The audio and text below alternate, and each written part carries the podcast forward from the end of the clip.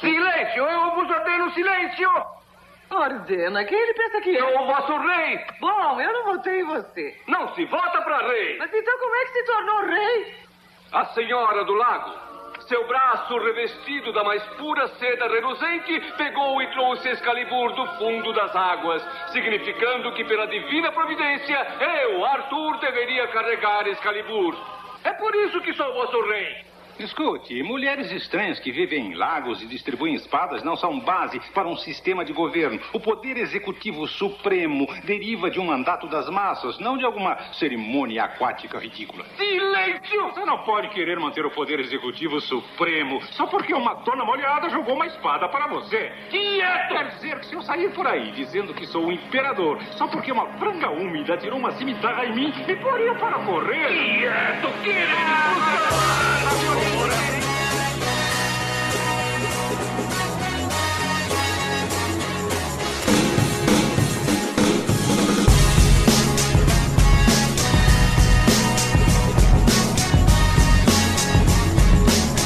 Bem-vindos, senhoras e senhores, ao Podcastinadores, edição de aniversário. Sete anos de podcast, olha aí. Parabéns pra você nessa data querida. Eu, na verdade, tô comemorando quatro. Tá na aba, tá na aba, vai comer bolinho do mesmo jeito. tá na hora de apagar a velhinha. Se bem que episódio de Monty Python a gente tem que tomar cuidado com essas expressões. É verdade. É isso aí, nós somos os podcastinadores, eu sou o Gustavo Guimarães, e aqui comigo, fugindo do coelho assassino da caverna de Carbanog, estão Fernando Caruso, Olha aí, rapaz, tô tão empolgado pra gravar esse episódio. São tantas frases de efeito que eu não consegui escolher uma. Vamos ficar com. Ec, ec, ec, tapam. eu, Vécio, parente, Eu não queria ser um podcaster, eu queria ser um lenhador. I'm a lumberjack, that's okay. I sleep all night não, and I não, não, work não, all não. day. Não, não, não. I'm a Ninguém vai lumberjack, cantar that's aqui, não. okay. I sleep all night and I work all day. Não, sem música, sem música. chega, chega. Como sem música? Não pode ser sem música. Muito bom. Always look on the bright side of life. Ah, não, não, para de tocar música.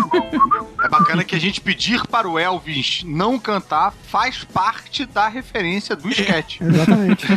Tivério Velasquez, Pô, eu queria agradecer a oportunidade porque hoje a gente finalmente vai poder falar daquele compositor não tão famoso, Johann Granepour de von Spar, Expediente Vasca Não, não, Lembron. não, não, não. Chega, Dandelbach, chega. Brack, von Não vai acabar o episódio, Epe, cara. Horix, Kittik, tá, Kren, Den, Aquele que acaba em um. Quem diz que não deve ter, Filha da puta, estudou mesmo. Eisenberg, Edenwell, TikTok, não, TikTok não. Eisnumberg, Browner, Greenpum, Zenda, Zvun Kalbach, Devon, Out, 1. Ó, eu lembrava que acabava com um.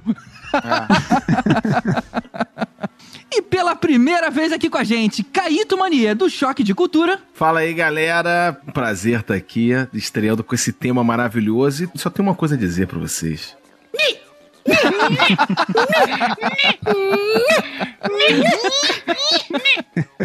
Don't say that word! E diretamente lá do nosso grupo de padrinhos, Ricardo Varoto. Gosto muito de homenagens, mas tem um probleminha. Não sou mais o padrinho que diz.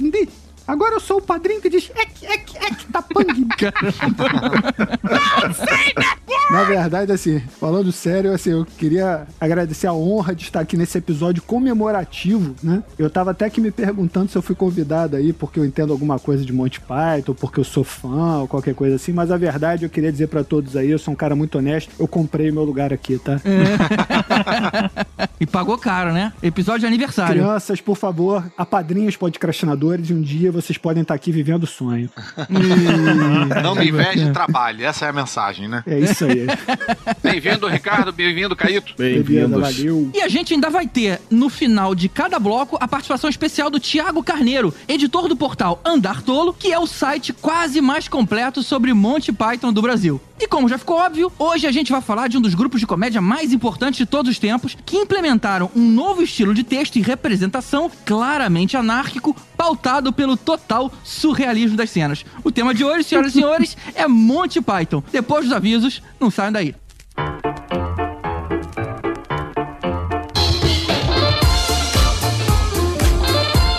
É isso aí, esse é o nosso episódio de aniversário. E como a gente comentou no programa anterior, a gente guardou o tema Monty Python justamente para uma data comemorativa para fazer, de tanto que ela é importante pra gente. Então, se você não conhece, tem pouco contato ou mesmo não curte, aproveita esse episódio para conhecer por que tanta gente concorda com a genialidade desse grupo. Se você não gosta, provavelmente você vai continuar não gostando, mas você vai ter um conhecimento importante aí do cenário, pelo menos para balizar a sua opinião. E como eu sei que essa pergunta vai surgir, deixa eu já adiantar aqui. Pessoal, por que, que vocês dizem que esse é o sétimo aniversário, mas que vocês estão na oitava temporada? Então, porque quando a gente fez o nosso primeiro episódio, publicado lá na virada de agosto para setembro de 2013, a gente encarou como um teste. Tipo assim, pô, bora ver até o final do ano para ver se vai dar certo, se a gente vai conseguir manter a periodicidade, se vai ser divertido, etc. E aí terminou o ano, a gente fez uma avaliação rápida, mexemos um pouquinho aqui e ali e continuamos. O ano já tinha virado e aí quando a gente começou de novo para gravar, já com os ajustes, ficou marcado o início da segunda temporada. Mas só tinha passado seis meses pra gente. Então, essa é a história. E só um aviso rápido então, o Caruso pediu para avisar que a Caverna do Caruso tá passando na TV a cabo lá no canal WATV. São episódios inéditos toda quinta-feira às seis e meia da noite e reprise na sexta às seis e sábado às oito. Se você não sabe que canal é esse, aponta aí o seu dial para 122, se você assinar a NET ou a Claro TV. Na Sky é 161, na Oi TV é 143, na GVT 86 e na CTBC 280. Beleza? Então só mais uma coisa antes da gente ir pro tema, a gente queria agradecer aos nossos padrinhos. Verdadeiramente, muito obrigado aí por todo esse apoio que vocês têm dado pela gente. Esse podcast não teria chegado aos sete anos se não fossem vocês. E na verdade ele depende de vocês para chegar ao oitavo ano. A gente sabe que esse é um momento delicado para todo mundo, as dificuldades financeiras surgem, a gente entende isso, a gente está vendo a quantidade de apoios diminuir, mas a verdade é que faz muito tempo que a gente não chegava num ponto tão baixo. E a gente sabe, né, que se a pessoa precisou retirar o apoio, ou ela passou a odiar a gente de uma hora para outra, ou ela foi uma das muitas pessoas no Brasil que anda passando por um momento de dificuldade financeira. Extremamente compreensível. Mas se não é o seu caso, amigão, se você é daquelas pessoas que fala, é, talvez, talvez um dia eu, eu, eu possa assinar sim. Preciso lembrar de fazer isso. Sempre esqueço, preciso lembrar. Só quando eu ouço o podcast que eu lembro, aí depois de em casa, eu esqueci de novo. Então, meu caro, esse aviso é pra você. se mexe aí, cara. Agora a gente precisa de você.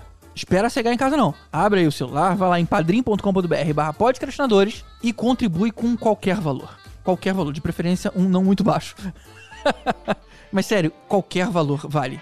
Se a gente conseguir movimentar uma quantidade grande de pessoas, mesmo aqueles que colaboram com pouco, farão a diferença. Beleza? Então, deixa eu agradecer aqueles que estão firme e forte aqui com a gente. Especialmente os nossos iodas. Mário Rocha, Sérgio Salvador, Marcelo Petego, Carolina, Lindoso Nietzsche, Draco, Marcel Melo, Rodrigo Alves, Carlos Melão, Igor Brenner, Fábio Matos, Alexandre Bom, Diogo Porto, Daniel Amaro, Eduardo Starling, Leandro Fonseca, Renato Arcanjo, Ricardo Pires Ferreira, Carlos Augusto Martins, Camila Gildo, Marcos Especa, Marcelo Leal, Uziel Gomes e Renato Veiga, aos nossos super sardins Ricardo Caldas, J. Santos, Wagner Bastos, Marcelo Parreira, Túlio Ribeiro, José Alexandre E Luan Ferreira, aos nossos mestres dos magos Ricardo Varoto, Bruno Mancini, Tatiana Karlovic, Nádia Lírio, Fernando Tiritã, Thelma Matias e Mariana Herrera.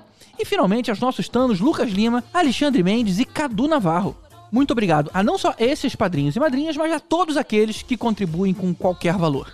Ah, e se por acaso você acha que seu nome tinha que estar aqui e não está, manda uma mensagem diretamente para mim. Pode ser pelo Twitter mesmo, lá no arroba Guimarães. A gente teve um problema aí com o padrinho e alguns nomes não chegaram pra gente. E a gente não quer deixar ninguém de fora. Então se você acha que esse é o seu caso, me manda um direct lá no Twitter, arroba Guimarães, e eu vejo o seu caso direitinho, beleza? Então, finalmente, bora pro tema. John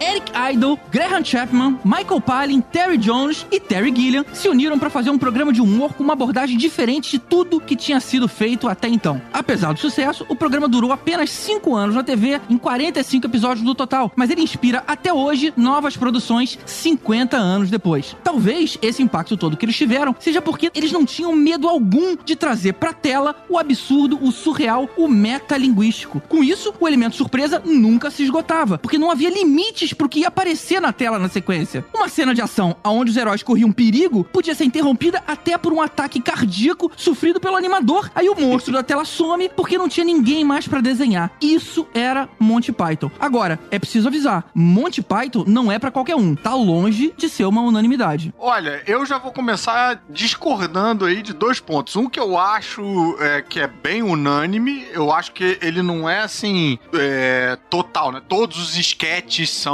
apreciados por todos, mas eu acho que tem esquetes ali pra serem apreciados por todo mundo. Eu, inclusive, testei, botei isso em prática. Eu fiz uma, uma mini turnê por, né, dentro de um de uma amostragem menor, mas eu acho que significativa, uma mini turnê pelas lonas culturais. Então, assim, era o público mais diferente da origem. Ninguém de Londres, ninguém de. ninguém da Inglaterra, era Bangu, sei lá, não lembro mais qual foram os lugares que eu fui. Que é bem mas- mais longe que da Inglaterra, pelo visto. Exatamente. Uma galera que nunca tinha ouvido falar de Monty Python. E os sketches, cara, bicho, funcionavam, era impressionante. E a outra é em relação a, a apenas cinco anos, porque eu acho que em termos de televisão britânica, cinco anos é tempo para um caramba, né? Esses cinco anos aí tiveram um intervalinho aí, né? Praticamente 71 e 72, é, de início de 71 até quase final de 72, teve um intervalo entre as primeiras duas e as duas é, últimas temporadas, né? Mas enfim, ela ficou no ar ao É, longo... se você considerar que a maioria das séries, né, com exceção de Doctor Who, que eu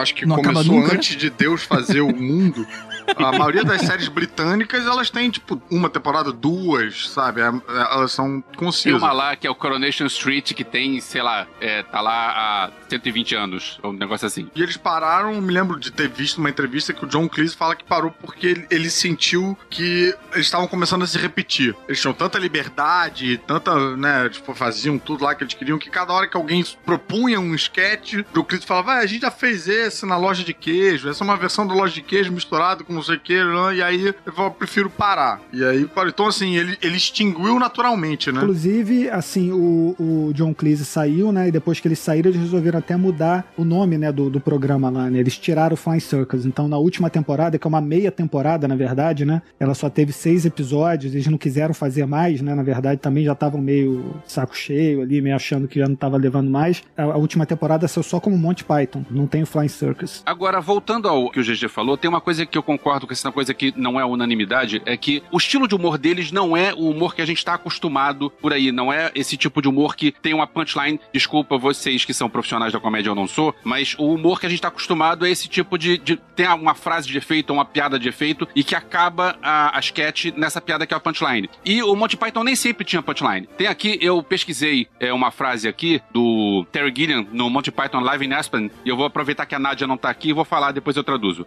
Ele falou assim. Our first rule was no punchlines. Some sketches start brilliant, great acting, really funny sketch, but a punchline is just not as good as the rest of the sketch. So it kills the entire thing. That's why I eliminated them. Traduzindo, a nossa primeira regra era sem punchline. Algumas sketches começam brilhantemente, grande atuação, são realmente engraçadas, mas a punchline não é a melhor coisa da sketch e acaba matando toda a ideia. Então a gente resolveu eliminar. Então, tem muitas sketches deles que começam e de repente terminam, ou de repente vão para outro canto, vão para outro caminho, completamente diferente, inesperado, e vai ter gente que vai reclamar disso, vai pensar, peraí, é, eu tava vendo uma sketch aqui, ela não terminou e começou uma outra coisa. O cara lá do fundo veio pra frente e começou uma outra história. Cadê aquela lá? O que aconteceu com aquilo? muito doido. Uma sketch começava no meio da outra, né? Inclusive, uma das maneiras que eles, quando eles percebiam que a, a sketch tava indo pra algum caminho meio bizarro, entrava tipo um policial e falou: olha, gente, é, vamos continuando, vamos, vamos, move along, move along, Era o sabe? coronel. É, e aí, e acabava a sketch na base da polícia. Essa sketch foi boba. Too silly, too silly, this sketch Too silly. too, too silly. Mas eu acho que tem muito a ver do humor inglês. Eu acho que o humor inglês ele também não é um humor tão fácil assim Não. como a gente conhece, né? A gente tá muito acostumado, pelo menos hoje em dia, com o humor americano. Então acho que o Monty Python ele, ele é é num nível, acho que acima do, do humor britânico, né? É um humor mais difícil mesmo. Você vê até que quando tem uma adaptação de uma série, ou se- sei lá, que não faz sucesso, tipo The Office, que foi adaptada para os americanos e tiveram que mudar um pouco, ou o próprio The IT Crowd, que, pô, é, é bem engraçado, assim, e nunca fez muito sucesso também fora. Então, eu acho que o Monty Python, ele, ele chega no. Ele ele ultrapassa o nível do humor britânico, mas o humor britânico já é um humor mais difícil. Os programas anteriores, até os programas da- de onde os próprios Python vieram, não eram assim, não. Eles eram mais baseados naquela coisa mais clássica mesmo, bordão Ah, e tal. mais ou menos, né? Aquele É. Donna Just Your TV 7 e o outro Not the 48, 1948 show. Não, mas assim, se você for ver essa coisa, por exemplo, completamente anárquica do não, vamos parar aqui, não precisa de punchline, ou entrava o coronel sim, lá. sim. O Monty Python, sem dúvida, era mais anárquico, mas esses já eram já meio forinha da curva, não era um programinha, né? É. Um era, inclusive, um programa infantil. Mas tem uma coisa também interessante aí, é que, é, retomando a coisa que você falou da punchline, né? Porque eles também tinham um acting muito preciso e muito envolvente na ideia da piada. A piada não era só uma piada de texto, né? Embora o texto fosse brilhante, né? E, e- e tivesse todas as camadas de piada ali, a gente até depois tem uma coisa que eu acho muito legal deles, que eles contam as piadas por etapas, então o texto, ele, como é que eu vou dizer, eles não desperdiçam palavra, né? A, a, a sketch vai sempre avançando e concordo que em algum momento ela simplesmente some, cai, muda, vira outra coisa, mas ela dentro da piada ela avança. Mas eles têm um, esquema de atuação que é fabuloso. E aí realmente eu entendo que o fato de ter um punchline ou não faz pouca diferença, porque é tão gostoso ver o cara atuar com aquele nível de precisão que não faz muita diferença se ela vai terminar ou não terminar, enfim, s- sabendo, que, sabendo que você vai ter uma nova, né? Digo, em relação àquela piada. Você não espera a piada pra rir, né? E os Exato. conceitos das cenas eram muito malucos também, né? Às vezes o conceito era mais divertido do que a estruturinha. Então você se diverte com aquele conceito enquanto ele estiver durando, enquanto ele estiver sendo interessante. Depois, cara, cansou, passa pra outra. Você não precisa ter o encerramento catedrático. Exato. E, e eu lembro que eles ainda usavam aquelas animações psicodélicas, né, cara? Não, exatamente. Um, um dos, dos papéis do Terry Gilliam aí, com as animações dele, era fazer essa costura entre os sketches. Às vezes, um sketch que eles não queriam terminar, ou não sabiam como terminar e tudo mais. Eles simplesmente chegavam pro Terry Gilliam e falavam assim: olha só, a gente quer passar desse sketch A, que é assim, pra esse sketch B. Se vira aí. Aí vinha um pé gigante, né? Esmagava Não, o cara. e às vezes eles só, só iam ver as animações no- na hora da gravação lá, né? Da, da- do, do que o programa estava sendo montado. Eles confiavam, deixavam na mão do Terry Gilliam lá, eles faziam aquela, aquele fluxo de pensamentos sem, sem, sem direção que, que o cara fazia, né? E tem umas animações fantásticas ali. Às vezes acontecia, você vê um, um sketch super clássico deles, que é o, o do- da Inquisição Espanhola. O esque- sketch da Inquisição Espanhola termina com o John Cleese batendo na porta da casa lá onde tá passando o negócio, o Grant Chapman indo atender, que é quem chega lá e inicia, né, aquela história, vem trazer lá a notícia lá do moinho, que caiu não sei o que lá do moinho e tudo mais e tal. E ele chega pro Grant Chapman e fala assim, é, com licença, você por acaso se importaria de ir comigo pra um outro, abrir uma porta em outro sketch aqui? Aí, não, tudo bem. Aí eles entram no caminho, eles vão pra casa, o sketch fica pra fora, fica lá. Ca- Acabou a inscrição espanhola. Eles vão pra rua, entram num caminhão da BBC, que tem um motorista lá, vão conversando no caminho, chega lá, o Grant Chapman entra na casa, passa pelo Eric Idle, que tá do lado de fora da casa, que é quem vai tocar a campanha no sketch, entra na casa, fecha a porta, aí o Eric Idle toca a campainha, o Grant Chapman atende, aí começa outro sketch. Parece o Didi quando pega a pedra de isopor, né? E quebra na cabeça de alguém. Mas, cara, que parada difícil de fazer. A gente que escreve TV sabe que, pô, você vai fazer um programa de sketch. Você escreve um sketch, você grava aquele sketch. Não necessariamente você vai gravar o outro na sequência, entendeu? Então, cara, essa costura, bicho, é uma, um quebra-cabeça que eu não consigo imaginar como é que os caras conseguiram fazer isso pra se organizar e tal. Porque também é, é impensável você imaginar que eles vão gravar tudo em ordem, como se fosse, É. sei lá, nada se grava em ordem, né? Mas esse da, da Inquisição Espanhola é um desses que eu acho que o acting ele é tão brilhante quanto a, a, Fantástico. a sketch em si. Porque o Palin fazendo aquele esquema, que é uma das paradas que eu mais amo nele, especificamente que ele é o cara que, que sempre faz isso, né? O personagem dele quase sempre faz isso, que é o cara que erra no meio o que ele tá falando e ele tem que repetir 20 vezes a parada. Esse da Inquisição Espanhola é maravilhoso, que a cada hora que ele cita uma coisa, ele esquece que tem mais uma, aí ele pede pra voltar, e entra de novo e fala o mesmo texto outra vez, aí erra outra vez, aí volta. Você sente o cansaço do cara, né? Uma parada que eu acho que não tem como discordar, né? Assim, pode um tem um sketch preferido, outro não gosta do desse e tal. Eu acho que tem sketches o suficiente pra ter um que vai ressonar com você, não importa, né, se você é, já tenha visto ou não tenha visto, mas o que é inegável é como é à frente do tempo até hoje. Tem coisa, pô, um negócio gravado em 69 até, sei lá, 70 e, e poucos e tal. Tem coisas que, bicho, a televisão não arrisca fazer até hoje. Assim, é impressionante como é inigualável. Até concordando contigo, a, a gente ainda vai falar, né, dos filmes, mas, cara, a vida de Brian parece muito com o que o Porta dos Fundos faz no especial de Natal. Parece muito, cara. Melhor, né? Um pouco melhor, o- mas, mas sim. Eu acho que é o contrário, né, Gigi? Eu acho que Porta dos Fundos que parece. Não, mas quer falar É. em termos de influência, né? É, exatamente. Você vê que até hoje eles estão bebendo aí da fonte, porque é a subversão da expectativa. Na verdade, eu diria que isso é o que mais me atrai nas sketches do, do Monty Python. Não é o acting, não é. Até porque eu, eu talvez preste menos atenção nisso, mas é justamente essa subversão de expectativa. Eu lembro de um sketch, cara, que era tipo um, um- um talk show super careta, aí aparecia o, o John Cleese ali de terno, aí apresentava os convidados, aí vinha um padre, e todo aquele cenário super sóbrio, super sofisticado, e aí entra um padre, né, com uma especialização whatever no Vaticano, aí de um lado, aí do outro, pra conversar, tem um, um escritor renomado, autor de best-seller, aí ele fala, olha, no tema de hoje, cada um vai defender o seu ponto de vista da existência de Deus ou não, mas dessa vez eles vão decidir isso na porrada. Aí abre um ringue atrás, cara. Esse é maravilhoso. Esse é Isso é maravilhoso. maravilhoso, cara. cara. Isso é maravilhoso. Eu vi uma vez um documentário que falam que o John Cleese era um cara genial porque ele era aquele tipo de cara que ele faz uma piada que é muito engraçada e o teatro inteiro E ele, é, e ele não se. Mija de rir e ele continua com a mesma cara de pastel. É. E é tipo, eu fico lembrando dele no, no Hollywood Bowl, ele pelo meio da galera gritando Albatross! É, E agora compara com outros, outros filmes de comédia, outras séries de comédia dos anos 70, sabe? Envelhece muito, às vezes fica um humor mais lento, várias coisas que eu, eu me lembro de achar muito engraçado quando eu era criança, eu fui rever mais velho e tal. E cara, não funciona tanto. Monty Python consegue ainda surpreender, mesmo eu já tendo visto vários sketches, a virada vem muito rápido. Eu acho muito impressionante como é à frente do tempo. Não sei se tem- você tem isso também, Caruso. É, é, tem uma parada brilhante no Monty Python que é a, a maneira deles olharem a realidade. Que eu, por exemplo, sempre quando eu tô em fase de escrita de algum projeto, alguma coisa, eu todo dia de noite eu vejo Fly Circle.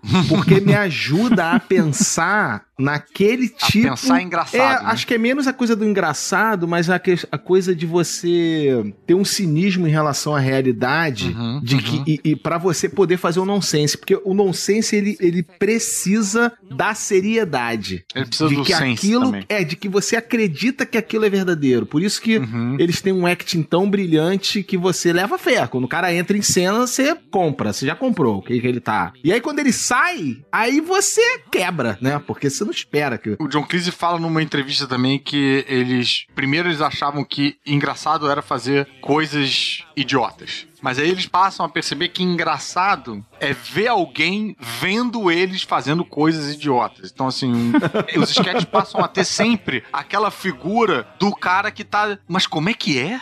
Você quer fazer o quê? Não! O, como é? Isso, cara, faz uma ponte com o espectador, né? Tipo, ancora aquele absurdo numa realidade. Sim. Na minha aula de teatro, eu, eu, eu gasto um tempo pra fazer uma aula de Monty Python, pra explicar essa lógica e tal, e, e essa busca quase religiosa pela graça, entendeu? Por esse olhar. O esquete do, do, do papagaio, é, né, de Cara. madeira lá, morto e tal, ele, ele é o dois caras, entre um acredita, tá, de uma maneira é, canalha, ele sabe que tá morto, mas ele acredita, o, o vendedor, que o papagaio tá vivo, tá só dormindo, né, tá descansando, e o outro tem certeza, embora não, não tenha certeza, ele acredita muito que o papagaio tá, é um papagaio de madeira.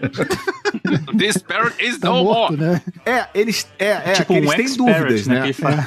É, é, é. Hello, Polly! Hello! É, e aí os caras falam assim: bom, é isso, ó, você acredita e você acredita nisso, É. você acredita nisso. E eles se confrontam dentro dessa realidade, mas nenhum dos dois sai desse lugar. Né? É. Nenhum dos dois se rende. É porque depois o cara é passado a perna de novo, mas tem essa viradinha. Mas a parada se sustenta toda em você acreditar que eles estão acreditando. É, É, muito sim, difícil sim, sim. essa cena você fazer e ela ficar engraçada, porque vai depender da sua atuação. Sem dúvida. E tem uma parada que eu acho que complementa também isso que você tá falando do olhar que eles tinham, né, pra construir essas cenas e tal, que eu acho que a grande maioria deles, eles não eram atores, apesar deles serem atores brilhantes, eles, eles têm outro background, eles não estudaram É mesmo, teatro. isso eu não sabia. Um É, era mais ou cara. outro era... é, Eles vinham de outras áreas. E aí eu acho Mas alguns tinham... tinham, né? Alguns eram, eram atores clássicos, né? Ou não? O que que acontece? Eles eram o seguinte, eles eram, com exceção do Terry Gilliam, que veio dos Estados Unidos, o Cleese, o, o Chapman e o Idol estudavam em Cambridge, o Jones e o Palin estudavam em Oxford. E assim, e- esses dois grupos, na verdade, eles participavam de grupos teatrais.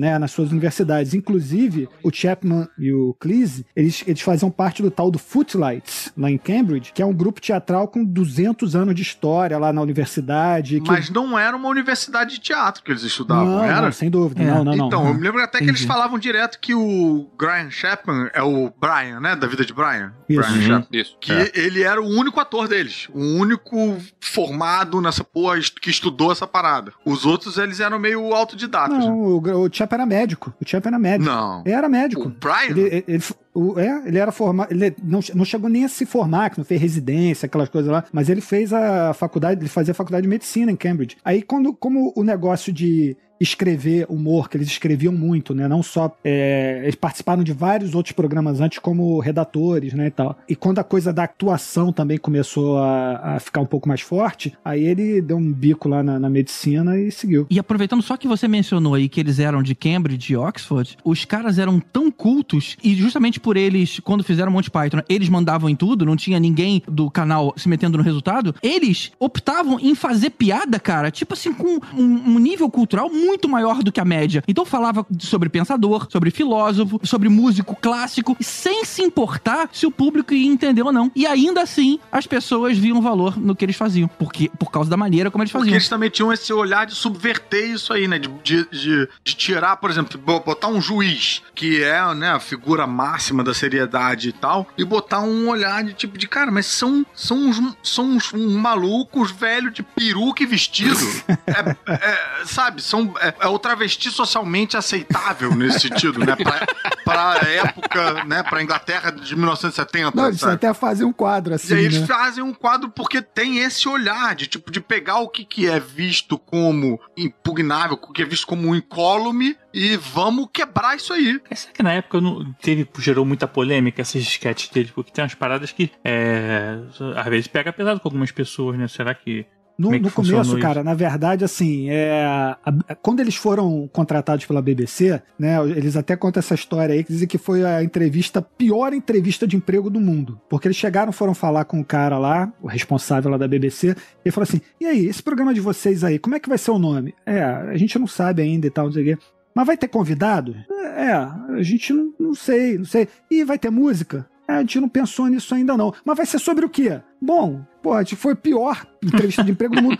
Só que aí o cara. O cara, é tipo segundo, Seinfeld, assim, né? segundo Tipo, o John Cleese, os caras, os, os, os diretores lá da BBC estavam só esperando das 5 horas da tarde pra ir pro pub beber. E aí o cara fala assim: Ó, tudo bem, mas eu vou dar só 13 episódios pra vocês aí. Entendeu? Aí saíram lá com a primeira temporada já garantida. Então, só lembrando, o John Cleese era o cara mais alto e ele acabava ficando com os papéis que tinham algum tipo de autoridade. É, ele era o maior de todos, né? E justamente por isso, e a cara de sério dele, ele acabava ficando com os papéis que tinham algum tipo de autoridade. O Eric Idle era o mais palhaço, o Michael Palin, ele tinha aquele ar de, de sofredor, né? E o Graham Chapman era o, o sujeito emburrado, né? O sujeito resmungão. Quem aparecia bem menos nas cenas era o Terry Jones, né? Que era o diretor, e o Terry Gilliam, que tava lá sempre ajudando o amigo. Agora, eu acho que de todo mundo, o mais ativo ali parecia ser o John Cleese, né? Pelo menos no cinema. O John Cleese talvez seja o cara mais é, que, que fez, não sei, não, não, não analisei a carreira de cada um deles, mas o John Cleese fez coisa pra caramba depois, mas ele deu uma sumida, só que eu dei uma olhada no MDB do cara, ele faz muita coisa de dublagem hoje em dia.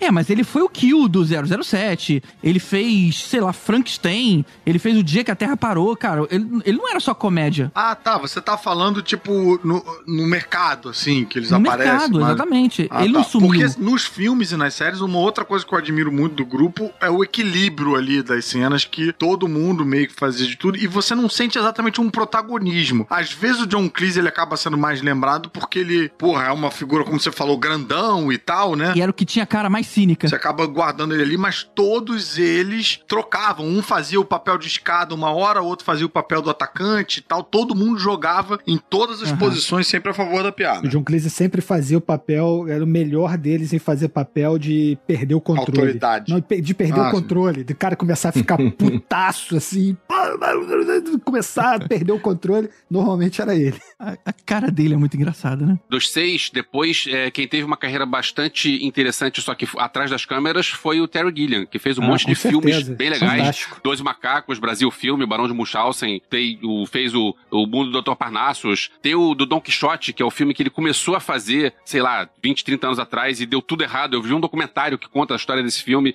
e que deu tudo errado. pro- E que ele o conseguiu terminar o morreu. filme ano passado. Caralho, Deu tudo errado. Ele perdeu o cenário, perdeu o protagonista, perdeu tudo. E o cara conseguiu terminar o filme eh, no ano passado. E assim, eu sou muito fã da carreira de diretor do Terry Gilliam, além do Terry Gilliam como Monty Python. Aí na hora que ele vai lançar, pandemia. Foi ano passado que ele lançou. Eu achei que você tava falando do Guilherme Fonte, que não terminava nunca o filme. Pior que assim, agora o Terry Gilliam é só coisa maluca, né? Não tem nada normal dele, né? O Michael Palin também tem uma carreira com um programa de viagem. Ah, sim. Isso, ele- isso. Inclusive, ele recebeu É uma mesmo? comenda do governo britânico lá por divulgar a Inglaterra e, sei lá, o mundo. Esse, essa, exatamente por esse programa dele aí de viagem. Bom, então antes da gente ir pro Flying Circus, vamos às reflexões do Andar Tolo. Tiago, mete bronca.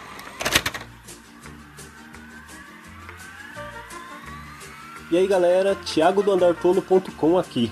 Desde o início, os executivos da BBC odiavam Monty Python. Por várias vezes a emissora quase cancelou a série porque ninguém achava graça naquelas piadas. Nem mesmo a plateia que assistia as gravações dava risada. Aquelas risadas que a gente ouve eram risadas forçadas pelos próprios membros do grupo. Foi só a partir do quinto episódio que a BBC começou a receber cartas de pessoas dizendo que gostavam da série. Daí eles ficaram um pouco mais aliviados e tal, mas eles sofreram bastante censura dentro da BBC. Muita coisa foi cortada e tal. Todos eles têm uma carreira solo bem extensa. Por exemplo, John Cleese dublou o sogro do Shrek, o rei. O Eric Idle participou de Gasparzinho. O Terry Gilliam dirigiu aqueles comerciais da Nike para a Copa de 2002. Lembra aqueles comerciais que passavam dentro do navio? O Chapman participou de um clipe do Iron Maiden. O Michael Palin viajou o mundo, né? Inclusive fez um programa sobre o Brasil. O Terry Jones escreveu aquele clássico infantil dos anos 80, Labirinto. E, ah, já que não teve bloco de quadrinhos nesse episódio, eu vou fazer a alegria de todos os que acompanham o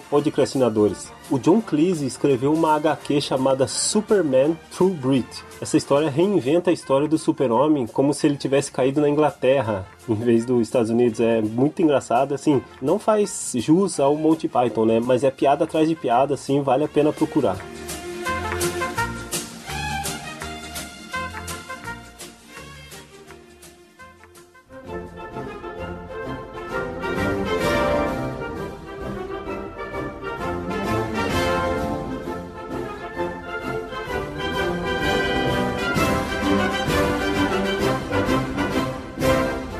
Próprio Ricardo lembrou mais cedo, o Flying Circus foi de 1969 a 1974, fazendo aí 45 episódios. Eu não sei se vocês sabem, me dói até o coração falar e só pensar nessa possibilidade, mas por muito pouco a BBC não apagou todas as fitas com o, Python, com o Fly Circus. Isso era uma coisa que era comum na época, entendeu? Porque era caro o filme, né, e tal. Então, depois de um tempo, o programa já tinha passado e tal. E eles pegavam e reaproveitavam, gravavam por cima, sei lá, jogo de futebol, sei lá, enfim, outros programas e Não, é tal. tipo a fita VHS que a gente tinha em casa, né? Que a gente ah, passava por É, cima isso do aí. filme. Foi, acho que na época que estavam trocando do Betamax pro VHS, alguma coisa assim, e que aí eles iam apagar tudo. E aí, não, mas aí Caramba. iam reaproveitar. Só que o Terry Jones foi lá e falou: não, não, me dá isso aí. Comprou as fitas. Se o Terry Jones não Olha. tivesse sabido disso, não tivesse comprado as fitas e levado pra casa, Caraca. simplesmente tudo que a gente conhece hoje do Flying Circus, a gente não ia conhecer, cara. Tudo que a gente vai Caramba. discutir hoje de Flying Circus aqui, a gente não teria visto. Ia, ter- ia ser uma live. religião, ia ser uma religião. Maior do que é agora. Eu não sou Ricardo, mas eu vi um documentário que é o Almost the Truth, que é um documentário Ah, é de bom. seis, seis horas, muito bom, que tem todas essas histórias, inclusive outras que ele vai Isso. contar também depois. E a dica é, eu comprei esse documentário pela Amazon, ele é gringo, mas ele tem legendas em português de Portugal. Aí quando você lê, de vez em quando você aprende alguma- algumas palavras que você não sabia. Então aprendemos que. BBC é abreviação de babaca.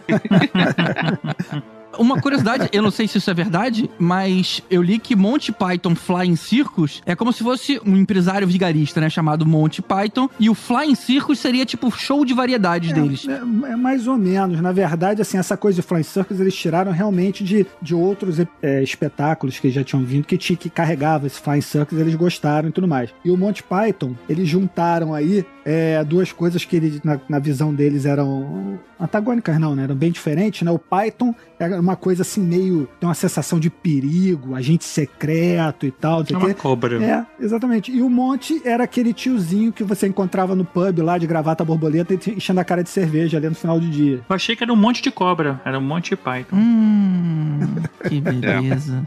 A gente falando de Monty Python e o Tibério vem com isso. Esse nível de piada, É. né?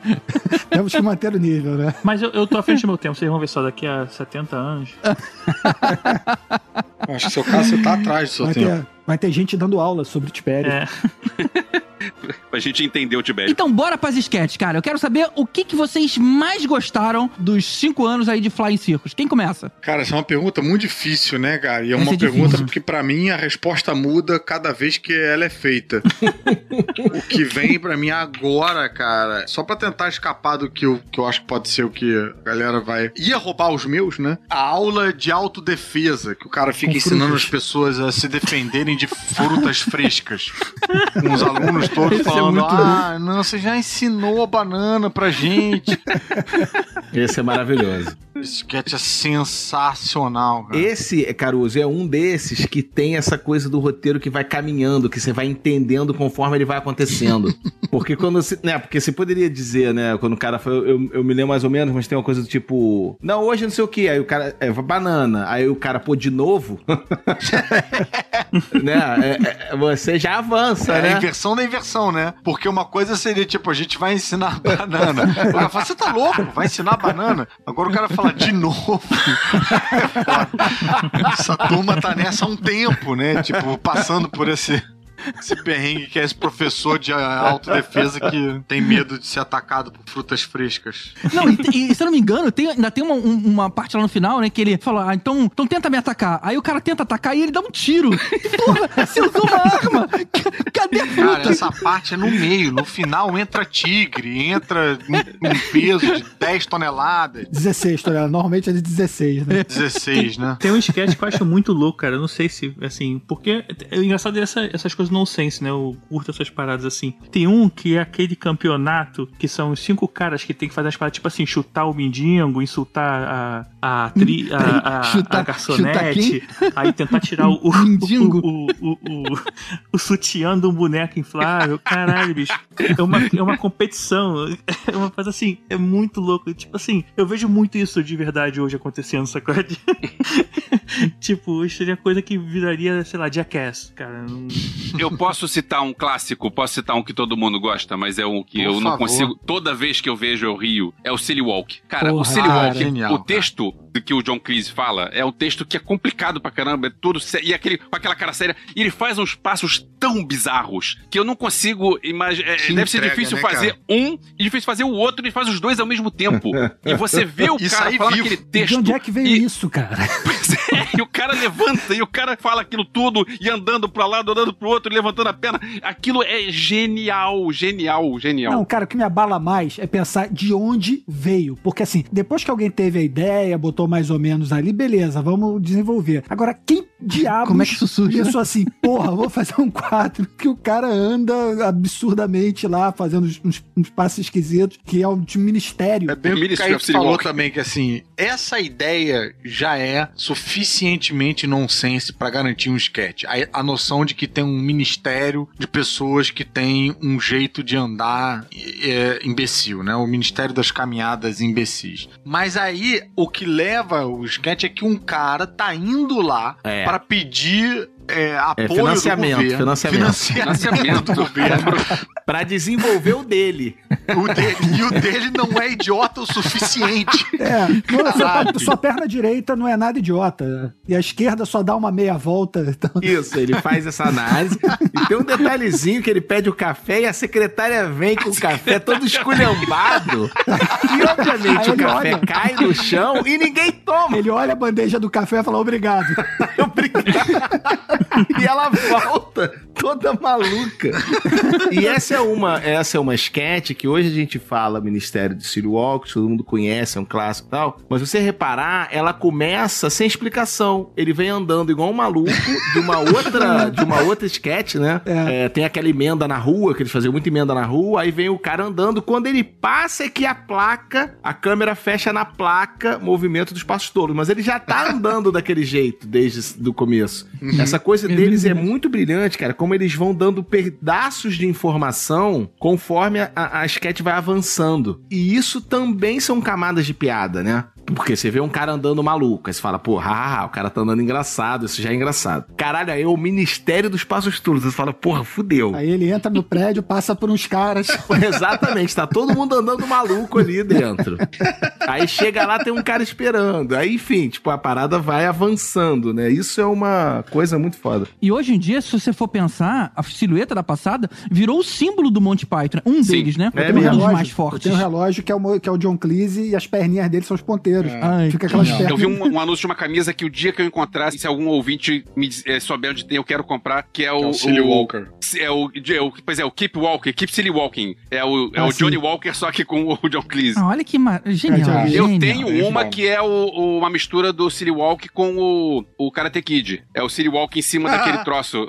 Muito bom, muito bom. Muito bom. Um sketch que eu gostei muito, cara, que também me- pegou de surpresa, foi o Bicycle Repairman. Porra, cara, esse tava na minha lista aqui. Fala aí, cara. Muito fantástico. É No mundo onde todo mundo é o Superman, aí um deles tem uma identidade secreta que é o reparador de bicicleta. Aí, cara, um dia sai na notícia de que uma bicicleta quebrou no mundo onde todo mundo é o Superman. Aí um Superman se esconde atrás da lavanderia e sai como o reparador de bicicleta e todo mundo aplaude o cara, sabe? Cara, muito Não, chega bom. um moleque, o moleque chega na lavanderia e fala assim: quebrou uma bicicleta lá na estrada. Todo mundo olha com cara de preocupado. Aí ele pensa ali, e se o Bicycle Repairman estivesse aqui? Aí ele fica pensando assim, hum, isso parece um trabalho para o Bicycle Repairman, mas como eu trocar de roupa sem revelar minha identidade secreta? É genial, cara. Numa cidade onde todo mundo é super-homem, ninguém sabe consertar a bicicleta. Então o cara que conserta a bicicleta é um super-herói. E quando ele tá Genial, consertando né? a bicicleta, fica aquelas onomat onda- tipo onomatopeia do Batman, né? Parafusa! Dobra! Conserta! Infla! Ajusta a altura do banco! Basicamente, o que a gente vai fazer aqui vai ser estragar todos os sketches pra você que não viu. Ah, cara, mas vai ser engraçado mesmo. Se assim, você cara. tá aqui sem ter visto isso, você tá errado. Você tá errado. Se você não viu, você tá errado. Ah, cara, realmente é. Porra, é... que tarefa dura, né? Cara, é muito difícil. É tipo escolher filho preferido, é, né? exatamente, porque você escolhe uma, você fica triste porque você não escolheu a outra, né? Aí, aí me entristece esse quadro. Mas eu vou citar uma que é uma que eu gosto muito também, por conta dessa coisa da evolução, que é a da expedição pro Kilimanjaro, que o cara vê duas pessoas sempre. Putz! Ah, muito bom. Isso é muito bom. que o cara vem pra. Ele, ele, ele quer, né, ir pra uma expedição e o cara tá sempre. Ela, a sketch começa com ele entrando. Se eu não me engano, é o Eric Idle. Não, é o Eric Idle que entra e o Cleese faz o, o dono da agência, né? E assim que ele entra, o, o Cleese fala assim: bem-vindos. Né? E o cara. E ele dá só uma olhadinha pro lado assim, ele tá sozinho. Aí ele. Ah. E tudo que o cara pergunta são sempre pros dois, em dupla e tal. E, e aí você vai E você quer ir sacando também? Que o cara enxerga duplo. Quando o cara fala no final, fala, beleza, o cara é maluco, mas ele fala, bom, então eu quero ir pra, pra essa expedição. O cara fala, é, a expedição é a seguinte, a gente vai colocar uma ponte entre os dois picos do Kilimanjaro. e o cara afirma que a expedição, a última, não voltou ninguém.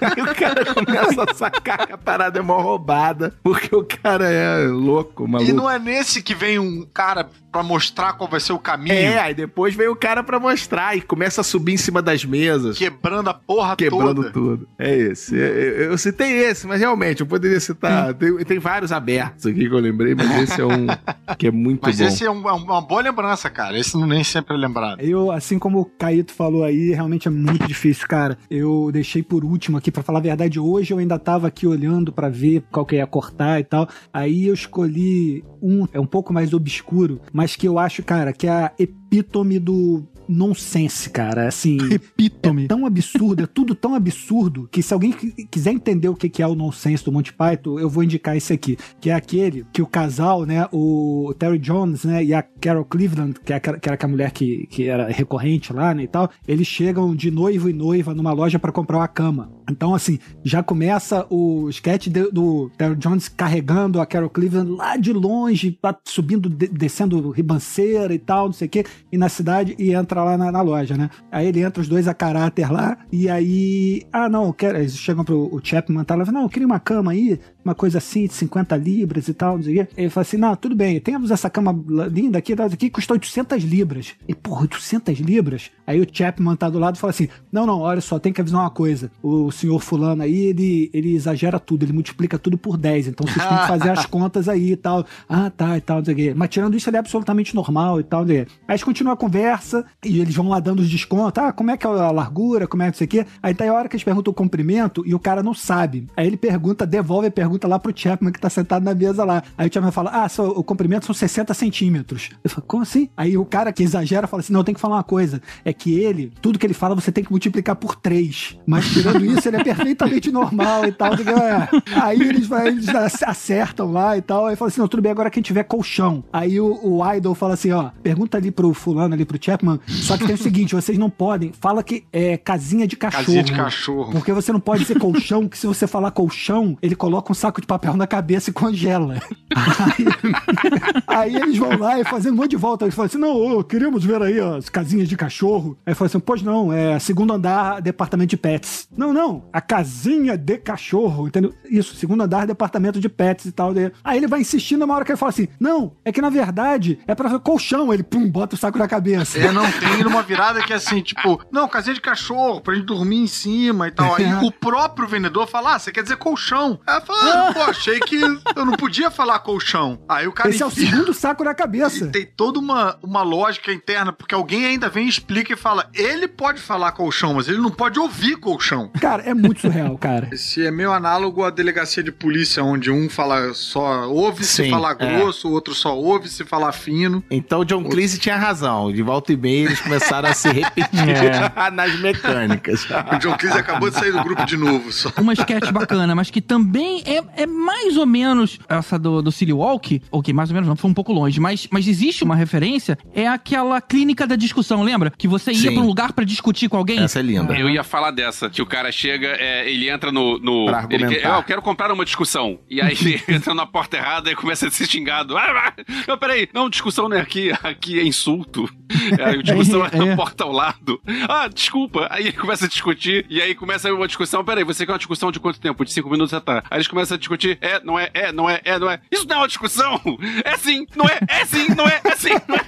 Aí, plim, acabou o tempo. Como acabou o tempo? Não, é, não acabou o tempo. Olha, eu não posso discutir isso com você, porque afinal você precisa pagar de novo pra O Cleese se recusa a discutir com ele porque ele não, tinha pago, né? Tipo assim, não, não tô discutindo com você. Tô, tá assim, não, você não me pagou, como é que eu tô discutindo com você? Eu não posso estar discutindo com você. Fica uma confusão do Eu posso discutir com no meu horário livre? É, exatamente. Porque ele tá Mas, mas a minha comparação era justamente esse. Era tipo um quase que um ministério ali, né? E cada um era responsável por um andar diferente. Seria pelas discussões diferentes. É meio num sentido de institu- institucionalizar a maluquice, né? É, É. exato, exato. I- igualmente engraçado, morri de rir. É. Seria uma das minhas preferidas também. Esse sketch eu, eu fiz no palco. Caíto já fez algum desses? Quando a gente fazia o, o Zé, o espetáculo de improvisação, a gente tinha sempre uma cena no início que era ensaiada pra dar uma aquecida, porque eu tinha medo de que nada fosse engraçado quando a gente começasse a improvisar. Aí, pra garantir que alguma coisa ia sair de acordo com o que a gente estava esperando, a gente fazia um sketch na abertura. E como a gente ia fazer uma vez só, a gente fez vários sketches do Monty Python. Então, é, eu tenho um carinho muito grande por várias dessas cenas, assim, por ter, através deles, conseguido várias risadas. É, Caíto, já, eu- já fez alguma? Não, cara, eu, vou- eu vou te falar que eu nunca fiz. Mas não sei porquê, assim. Poderia ter tentado fazer. Obviamente não sou nem um pouco, não me sinto nem um pouco capaz. Seria mais pra, pra, pra brincar, vamos, dizer assim. Mas Cara, eu. Mas, são mas, estruturas deliciosas, cara. é, mas é porque talvez eu deliciosas. também eu nunca tenha. Eu comecei a atuar de, de um, de um ano um pouco pra cá, porque não era algo que. Até hoje não é algo que, eu, que eu, eu, eu acho que eu sei fazer bem. Eu, eu gosto de fazer esses personagens que eu já sei fazer, que são basicamente eu mesmo em algumas situações.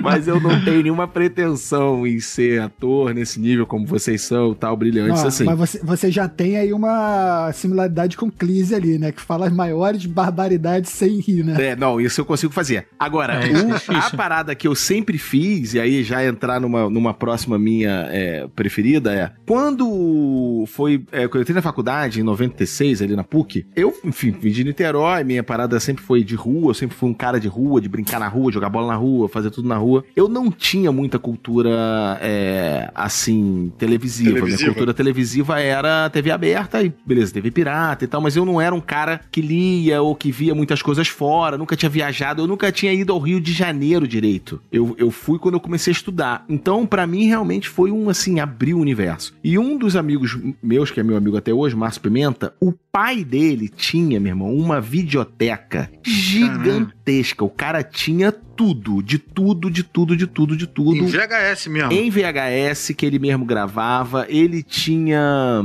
coisas que ele fazia uma curadoria, então ele tinha, sei lá, programas do jogo, por exemplo, gravados, não sei o quê. Tudo organizadinho, tinha DVDs, filmes, não sei o quê. Então, cara, eu comecei a, a viver esse mundo, passava os dias na casa do cara e tal.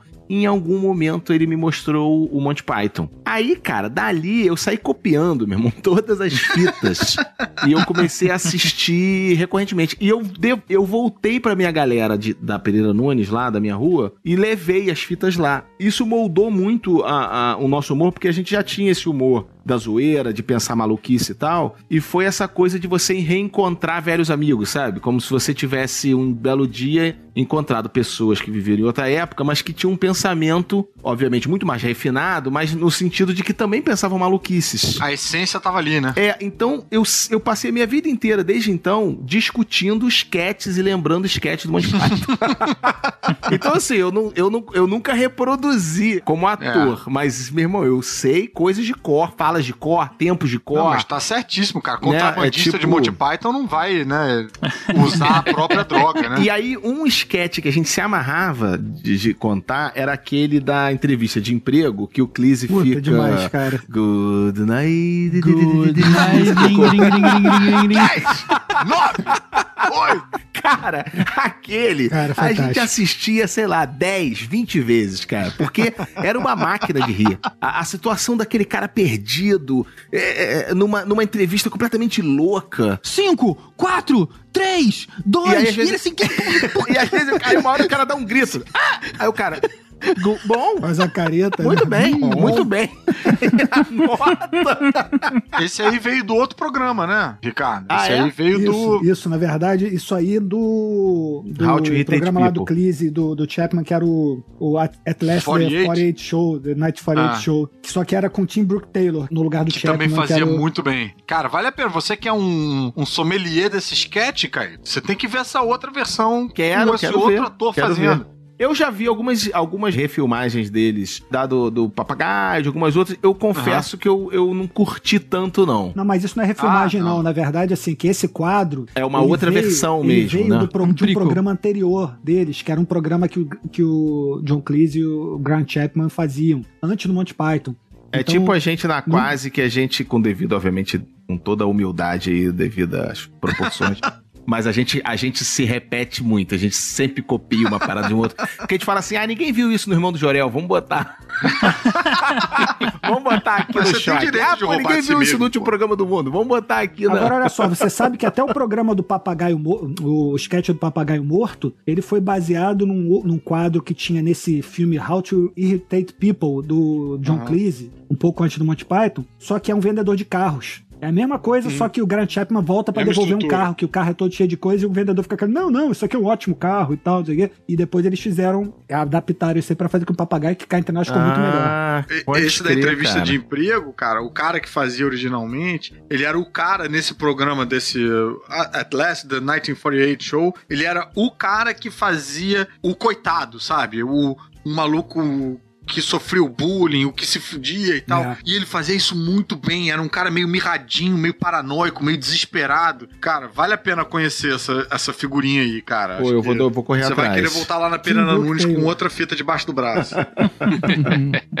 Só pra gente não deixar passar, um dos que eu acho, porra, mais engraçado, acho que é um dos mais famosos, que é da a piada mais mortal do mundo, né? Que é a piada mais a piada engraçada. mais engraçada do mundo. Que É. mata as pessoas, eles traduzem para alemão pra usar contra o Hitler na Segunda Guerra Mundial, cara. E traduz em partes, em partes, né, também, que é maneiro. É em partes, Não, não né? quer. Eles nunca traduziram, né? Eles traduzem, né? No, no quadro lá eles traduzem, mas aquela frase que eles falam em alemão não quer dizer nada. É umas Ah, coisas sim, assim. sim, são sim. uma- algumas palavras em alemão misturado com outras palavras que parecem alemão e tal, mas não, não tem significado nenhum. Porque afinal, se eles falassem a piada certa, os, os espectadores iam morrer. Não pode, gente.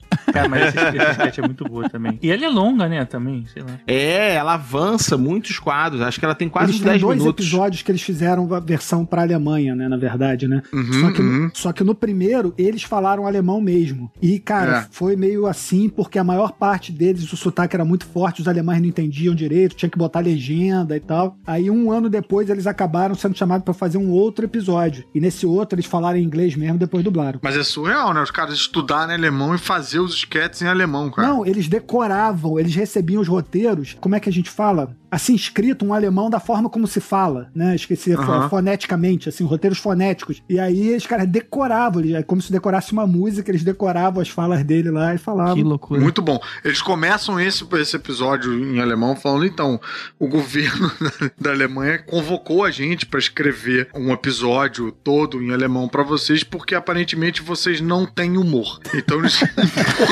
eles importaram humor pra gente fazer aqui pra vocês. Cara, inacreditável. Muito bom.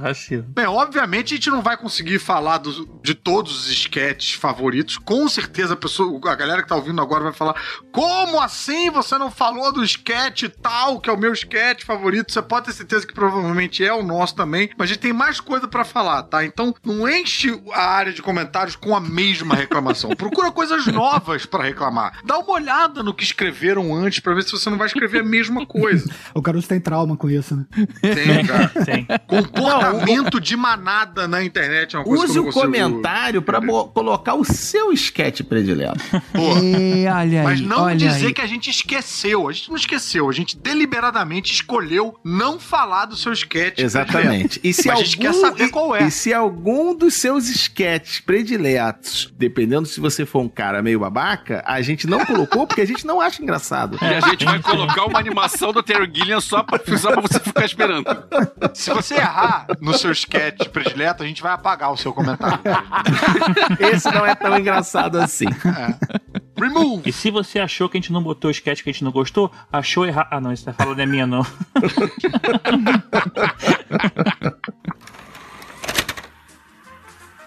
No caso das fitas que a BBC apagava, foi o Terry Gilliam que salvou a situação. Ele recebeu uma ligação do editor da série.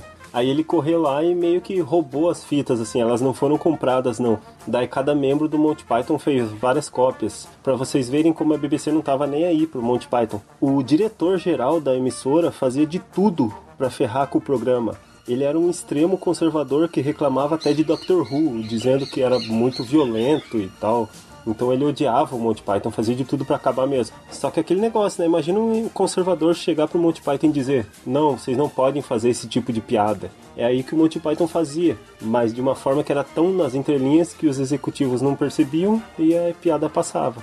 Quando vocês começaram a citar os sketches preferidos, é interessante notar que a maioria desses que vocês citaram tem uma pesada crítica nas entrelinhas, que não é apenas a piada pela piada. O próprio ministro do Andar Tolo trata exatamente disso, de um ministério completamente inútil que fica gastando tempo e dinheiro dos contribuintes com as coisas mais inúteis possíveis. Tem também uma frase do Neil Gaiman que diz o seguinte: se você quer algo para punir alguém, eu recomendo fortemente que o faça escolher o sketch do Monty Python favorito. É bem difícil mesmo.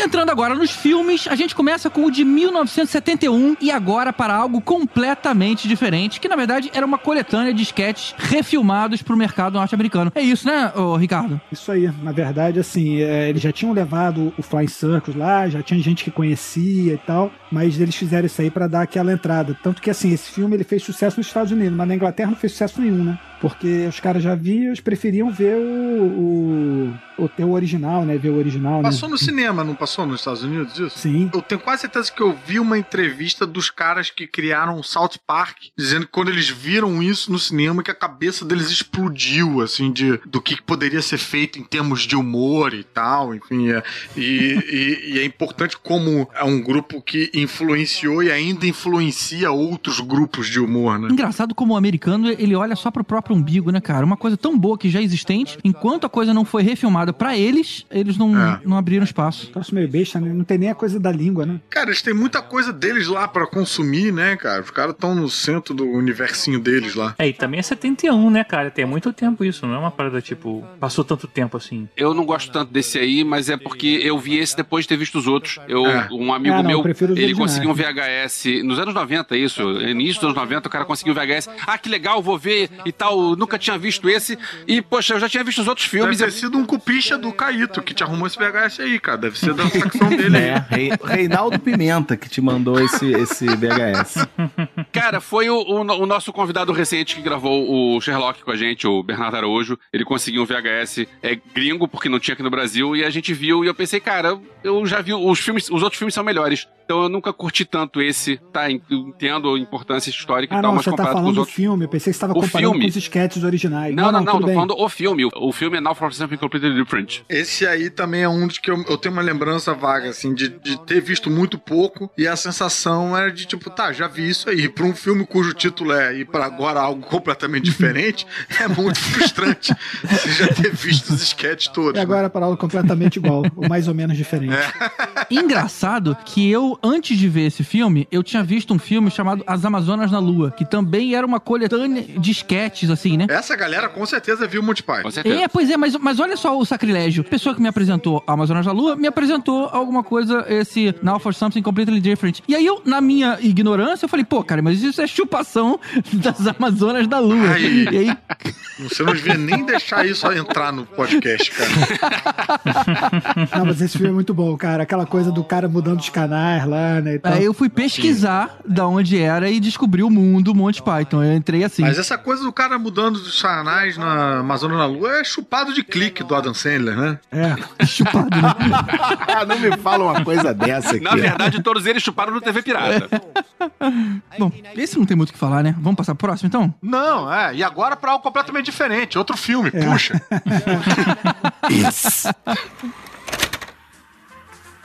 Esse filme foi uma ideia de um executivo da revista Playboy que queria ganhar dinheiro às custas do grupo.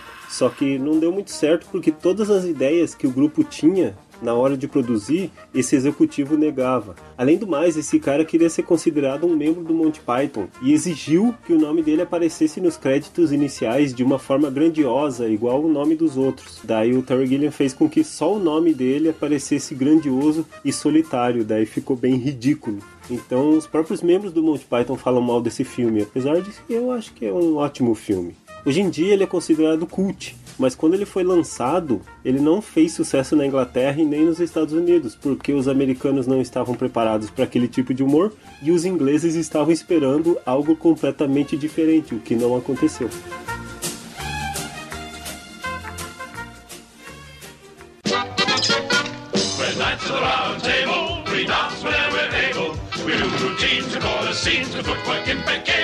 We dine well here in Camelot. We eat ham and jam and spamalot.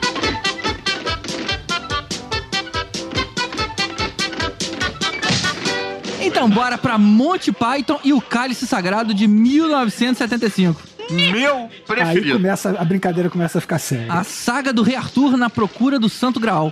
Aí eu entro um pouco, concordo naquilo que o GG falou lá na introdução, né? Que, cara, não é todo mundo que gosta e tal, mas esse eu brigo com as pessoas quando elas não gostam. Eu fico chateado. Não é possível. Você não tá vendo direito esse filme. Porque os créditos de abertura já são hilários. Que eles começam. Os créditos começam a não fazer sentido. Aí entra uma, um, um crédito dizendo: Não. a gente demitiu o cara que fazia os créditos. Eles não tinham dinheiro pra fazer a abertura ali e tal, ficou só passando os créditos e ficou aquele negócio em islan- islandês, não? Como é que é?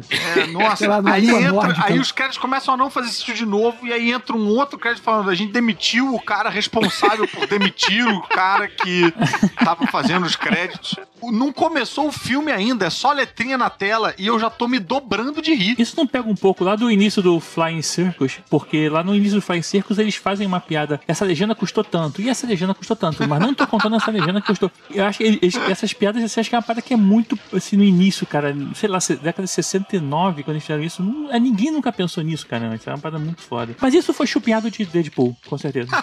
Eu vi esse filme com a minha filha, ela tava. é, eu tenho aqui em DVD, um dia a gente tava aqui, ah, vamos ver filme, vou te mostrar Monty Python, porque você precisa conhecer Monty Python. Ela devia ter uns 16 anos de idade, naquela fase adolescente de sou séria, não gosto de rir, sabe? E aí a gente começou a ver o filme. Não vou gostar de Na nada que cena- meu pai me mostra. Não, ela gosta de muita coisa que, que, eu- que eu vejo, mas ela não queria rir. Aí ela tava na- naquela pose de adolescente que não vai rir. Cara, a cena da ponte, a cena quando o cara fala qual é o seu, qual é a velocidade de Qual é o mandorinha? nome? A mandorinha africana ou europeia? Uau!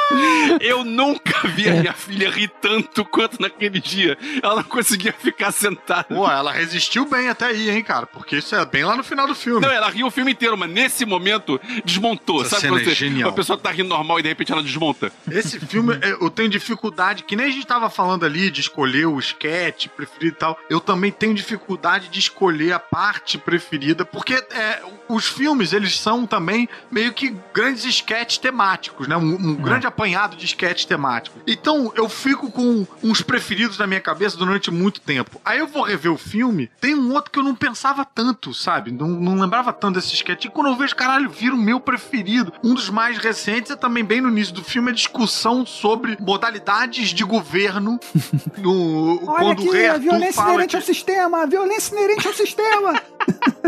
quando o rei Arthur fala, ah, eu sou o rei Arthur, o cara fala, por que, que você é rei? Eu não votei em você. Aí o cara fala, não não, você não, você não tem que votar, eu sou o rei, mas por que, que mas quem falou que você é rei? Não, uma mulher do lago me entregou a espada e tal. Cara, mulheres em lago não são uma base para um governo Olha só. democrático. Pela minha entrada lá, talvez vocês tenham notado que eu cresci, que na verdade o o Bocado Sagrado foi meu primeiro contato com Monty Python e foi a versão dublada, tá? A versão dublada, Que é muito ela tem boa. umas coisas fantásticas. Ela, a versão que dublada que Por tem que, que você acha que eu tenho esse sotaque horroroso?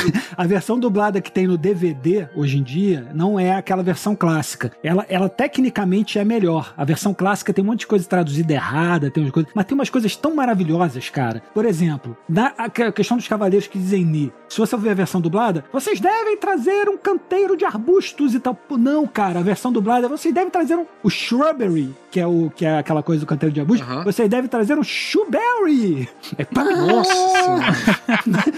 Uma coisa que eu fiquei muito impressionado nesse filme, independente aí das- dos melhores momentos, que foram muitos, mas foram a forma como eles, como eles levaram o filme. O Caruso, por exemplo, lembrou a questão dos créditos. Mas, por exemplo, teve em algum momento no filme que os caras, na hora que eles retornam, aí um dos caras fala assim: Ih, olha lá, aquele velho da cena 24. Caramba, da, da cena 24? Que é, que é o cara da ponte, que é o guardião da ponte, é o velho da cena Que 24. é, exato, é o cara da ponte. E tem também uma maneira genial de contornar a pouca grana, né, da produção, que é tipo, cara, não tem dinheiro pra ter cavalo, os caras não sabem Exatamente, ficar andando de cara. cavalo. Porra. Aí fica o filme inteiro é, um, é uma cara com coco. é uma devoção pela própria piada, pelo próprio sistema que eles criaram.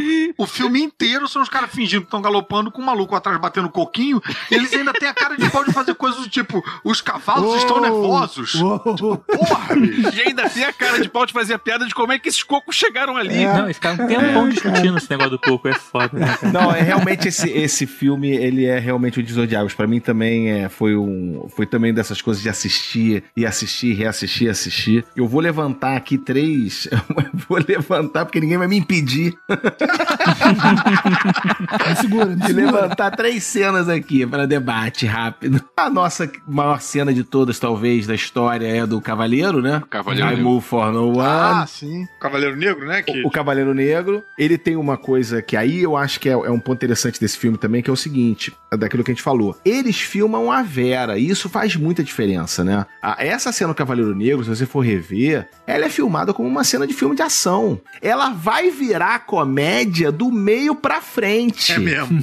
No começo tem todo um setup do Cavaleiro Negro detonando os caras com É isso mesmo. uma, um- uma cena de Rambo, praticamente. É de cima, de baixo, e corta, e corta, e tenso, uma música sinistra, pra fazer o setup de quando o cara chegasse lá e falava assim: bom, é um super cavaleiro, né? E você não leva fé que aquele Arthur vai sair na porrada com um cavaleiro, né? Aí ele encosta Então, a espada é, no cara. Maravilhoso. A outra cena, a três, que eu falei, vocês não, vou ter que cortar meu microfone. A outra é uma muito linda e muito é, pequena e, e- e delicada, uma joia dentro desse filme, que é como é que a gente vai entrar no, no, no negócio? Eu tenho um plano, tá? Aí eles Ah, empurram o cavalo de. Troia. Aí o cavalo de Troia entra, aí eles voltam com a busca. E agora? Cara, e agora a gente espera os caras dormirem e a gente sai de dentro do cavalo. E aí os quatro estão. Só que os quatro estão fora. né? Arthur e eu vamos sair de dentro do cavalo.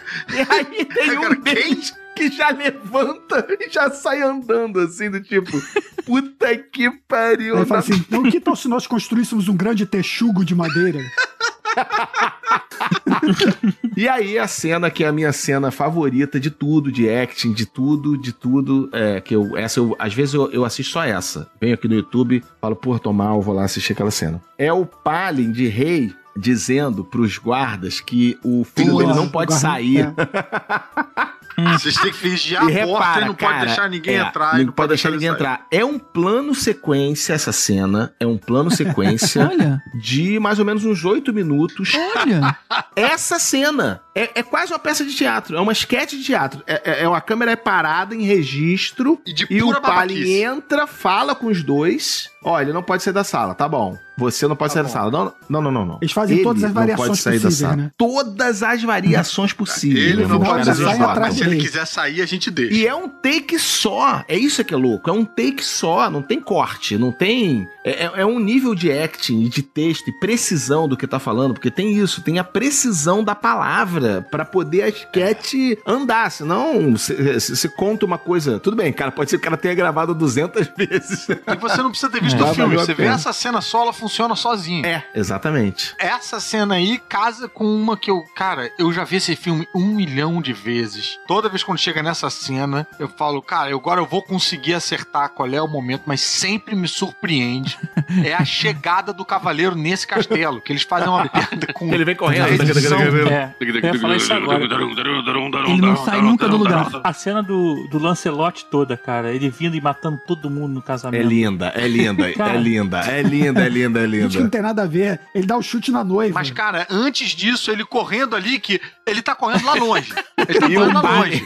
E aí eles dão uma editadinha pra parecer que ele tá correndo mais perto. Depois ele E tá ele correndo mais, mais longe, longe. de novo. E os caras olhando lá longe. Eles fazem isso tantas vezes, tantas vezes, pra no final surpreender com o cara fazendo haha e tá lá. É a né? desconstrução de expectativa, né? É. Mas assim, toda vez que eu vejo esse filme, eu falo, é agora, e não é agora. Eles ele tem um timing tão incrível, assim. Ele deixa você perder o tempo, né, pra te surpreender, né? Exatamente. Exatamente. Pra daí ganhar o tempo na inversão de expectativa de um jeito que te surpreenda. Caíto, voltando ao Cavaleiro Negro, eu tenho uma camisa que é o Cavaleiro Negro de um lado e o o Gandalf do outro do, e o Show Not Pass. Ia ter essa camisa, minha Ai, filha, com essa camisa. Quando ela viu essa não, eu vi o né? filme, aí passou essa cena, aí ela, peraí, pai, esse é aquele da sua camisa? É. E é só isso? Ah. É só isso? Aí eu disse, não é só essa. Aí mostrei outra camisa que eu tenho, que é uma piada com o Batman. O, o Dark Knight virou o Black Knight. E que tem mais de uma camisa com o mesmo cara que só aparece numa cena rápida do filme. Não, é, é, é uma cena fantástica. Além dessa do Lancelot, tem uma parada que eu acho maneiro do filme, é o. Eu esqueci qual deles, cara. Que o- vai com os menestréis cantando atrás e o maluco É o fugiu. Idol, porque Eric não sei Idol. Seu Robin. Cara, é o Eric Robin, Idle. né? É puta, cara, é muito engraçado. Ele não fugiu nada. E o cara, não, porque ele viu as costas e deixou pra não. Né? Ele é um cagão, ele pode. E tem o ponto tif, ponto tif, Não, e é legal, tem uma cena que ele encontra o Cavaleiro das Três Cabeças lá e ele e toda pergunta que o Cavaleiro faz, o, o Menestral começa tipo assim: O que que você quer? Aí o Menestral, To fight! Não, não, agora não, agora não. Eu amo também o Pontitif lá, e aí vem um coelhinho, e você fala, pô, é um coelho, né? E o coelho arrepia geral, o coelho é mó assassino. E é a cena que o GG falou no início, né? Que o, o- tá rolando a cena e aí de repente mostra o, o animador tendo um, um ataque cardíaco, aí mostra o Terry Gilliam. Ah! E ele some, cara. Que Depois deles, depois eles usarem a Santa Granada de Mão de Antioquia no, na a fera santa de- granada de mão. É. No filme do, do jogador número um, só faltou eles contar. Eles tinham que contar de uma maneira que nem eles Ah, contaram. é. no- no- é, Foi a única falha do, do jogador número um, porque, pô, legal, citou a, a Santa Granada de mão, mas não, não contou direito. Não, não. Imagina se eles fossem explicar todas as referências desse É, filme, cara. vai- Não dá. Quem pegou, pegou. Não é só explicar todas as referências, mas, é só cara, contar da maneira filme- certa. Não, ele podia contar um, dois, cinco. Não precisava. Ah, um, Pois dois, é, cinco, sim. um, dois, cinco e acabou. Pra um filme que tem tantos esquetes célebres e, e memoráveis e que a gente ama e tal, eu acho o final desse filme um pouco anticlimático demais. É, acho que talvez pra É, época, né, pudesse né? ser É. surpreendente, né? Não, e o engraçado é que ninguém acha o cálice sagrado, né? O filme é a busca do cálice sagrado e ninguém achou. E, e beleza, o filme acabou sem isso. É porque chegou o policial e disse: acabou, acabou. É porque o filme é interrompido pela polícia. É, eles, Não, mas olha só, eles estavam, na hora que eles são interrompidos pela polícia, eles estavam tentando invadir o castelo, que é onde estaria o cálice. É, o castelo dos franceses lá, né? É, Sim, ninguém sabe, né? Que é de novo os franceses lá em cima. Eu acho que é- essa cena do Ted Lancelot que a gente tava falando, tem uma parada que eu, eu até falei lá nisso, aquela que tem o nome do cara gigantesco, essa parada também de estender a piada assim, e tipo que, é, sei lá, The Family Guy faz, ou Simpsons, que vocês não sabem que eu acho que vai parar o negócio, que o cara fica. "Ih, ih", você não sabe onde vai chegar. Isso é muito bom, cara, assim, eu acho muito maneiro. Aí, sabe quem era um grande fã desse filme? Elvis Presley. Disse que o Elvis Presley, assim, sabia as falas todas, usava, que nem a gente faz, Caramba, assim, né? cara. Que a gente usa, assim, do tipo, assim, tem umas falas desse filme que eu uso direto, tipo, uso, ainda uso no meu dia a dia, tipo aquele negócio, quem é você que é tão sábio nos caminhos da ciência? Agora imagina Elvis Presley dizendo egg, egg, egg tapan. É. Agora, tem uma história do- dos bastidores desse filme que o Terry Gilliam, ele dirigiu, acho que a direção é do Terry Gilliam e do Terry Jones, e teve umas cenas do Terry Gilliam que ele eh, não se tocou que ele tava dirigindo atores e ele tava querendo fazer, tipo, a animação dele, a animação de, de Então tem uma cena que eles falam que eles estavam, tipo, todos eles, ele, o Terry Gilliam tava no alto do, do castelo e eles estavam lá embaixo, e ele queria que eles se movessem de uma maneira irreal, que não existia. E quase que rolou um estresse e chega- rolou aquele, aquele papo de que eu não quero mais o Terry Gilliam como meu diretor.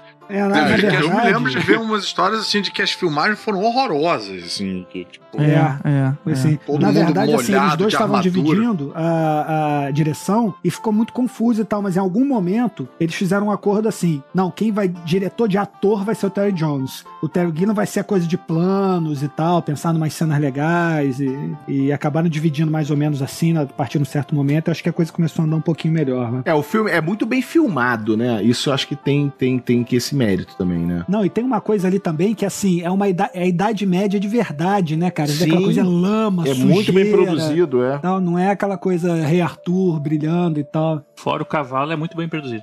Tragam seus mortos. Bring out your dead! E o Ricardo lembrou agora há pouco que o Elvis gostava do. do- Eu também gosto. é, os dois alvos.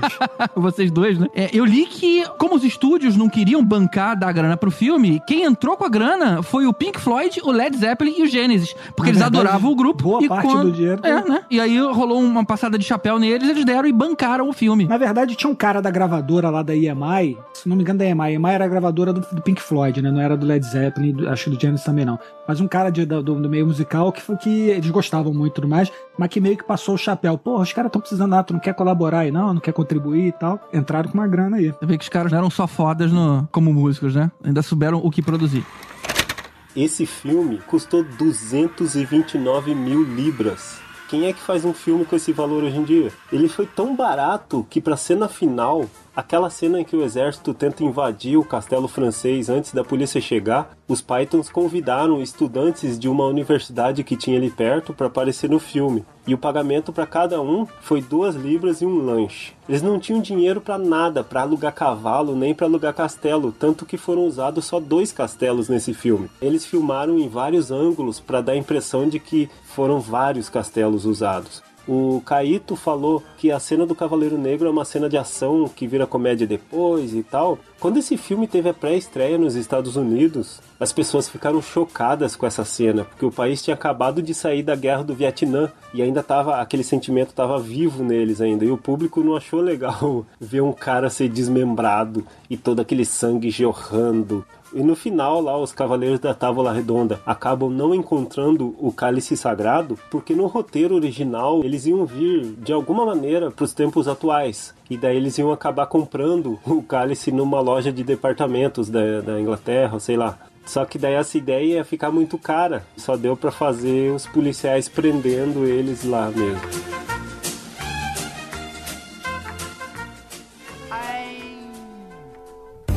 Always look on the bright side of life. Always look on the light side of life. 1979, A Vida de Brian, aproveitando o gancho que o GG falou, que o Led Zeppelin e o Pink Floyd bancaram, ou ajudaram a bancar o, o filme anterior, esse aí tem a grana do George Harrison. Tem no documentário Almo- Almost the Truth, a viúva do George Harrison contando que o, o filme, como é um filme que mexia com religião, ele conseguiu comprar briga com várias várias religiões diferentes e, e- e tem eles falando que é, era engraçado porque tinham os judeus reclamando que eles estavam contando a vida de Jesus Cristo e eles não entendiam nada disso e tal. Aí no meio dessa confusão toda o estúdio tirou o dinheiro. E aí o Eric Idle, se eu não me engano, falou, depois o Ricardo me, me corrige, conversou com o George Harrison. O George Harrison, ah, quanto você precisa? Ah, sei lá quanto. E aí ele, "Pô, beleza, eu vou lá penhorar minha casa pra dar o dinheiro pra Cara, vocês. Caramba! Fez um empréstimo de 4 milhões e botou como, como garantia a casa e o escritório dele em Londres. Olha só, cara. E aí ela, a, a, a viúva falando que foi o ingresso de cinema mais caro da história. É. Porque, tipo, você comprou o ingresso de cinema. Não, não existe um filme, você bancou Não, do pô- seu bolso 4 bilhões de libras. Porque o próprio George Harrison falou, já, já declarou. Ah, por que você fez isso? Ah, eu gostei do roteiro e queria ver o filme. Porra, é o ingresso mais caro Queria do mundo. ver o né? filme. É engraçado que o filme anterior tinha custado 400 mil e esse 4 milhões, né? Assim, É. a- a- aumentou pra 10 vezes aí o valor e é bastante coisa. Agora, ó, a situação foi tão bizarra que esse negócio do, do, George Harrison teve que entrar com essa grana, porque a EMI, aí, te- aí sim foi a EMI que ia bancar, dois dias antes de começarem as gravações, o cara amarelou, falou, não, não, isso vai dar muita merda, vai dar muita confusão, mexe com religião e tal, não sei o que, ah, desculpa aí, foi mal, e foi embora. Dois dias pra começar as gravações. aí que Caraca, entrou bicho. o George Harrison aí com a, pra O salvar. curioso é que eles fazem uma crítica à fé, mas eles não mexem no Jesus Cristo, né? O cara era o vizinho do Jesus só. É, mas as pessoas não conseguem ver isso direito, cara. É. Que na verdade as pessoas que estavam comprando briga não estavam comprando briga com o conteúdo do filme, estavam comprando é, briga com a ideia de existir um filme assim. As pessoas não tinham visto o filme. Não, eu quero brigar porque eu não Exatamente. quero que esse filme exista. Ah, foi antes de ver. Foi Olha antes só. do as, filme. é, as pessoas brigam sem ter visto o filme, às vezes. Também tem uma coisa assim, tipo, tem uns fanáticos religiosos que querem palanque. É uma maneira de você conseguir ganhar mais fiéis e ganhar mais visibilidade e tal. E, cara, filme não é, ele não ataca diretamente, né? Tem uma, Jesus aparece de longe, as pessoas não conseguem ouvir o que ele fala. É, ele não ataca os ensinamentos, não ataca nada. Ele, na verdade, ataca a fé cega, né? As pessoas correndo É. atrás de qualquer coisa e tudo mais. Ele tá falando de queijeiros? Acho que isso é queijeiros. Na verdade, ele quis dizer todos os produtores de produtos lácteos, né? Não, Em geral. ele tá falando. Tem uma coisa muito genial nessa cena no discurso do Monte. É, não, pensando aqui, agora realmente ele ataca aí a, a- a, a religião, sim, desculpa. Mas ele, nesse discurso do, do, do, do monte ali e tal, que quando cada coisa que eles perguntam, peraí, eu não tô vendo direito do que. Ele tá falando de sei lá o que, tem um análogo sonoro por o discurso original. Você consegue entender o que, que era que ele tava discursando, mas quando você para pensar, realmente é muito difícil de todo mundo ter ouvido um cara no alto do no monte sem sistema de alto-falante. Sim, sim. Pregando.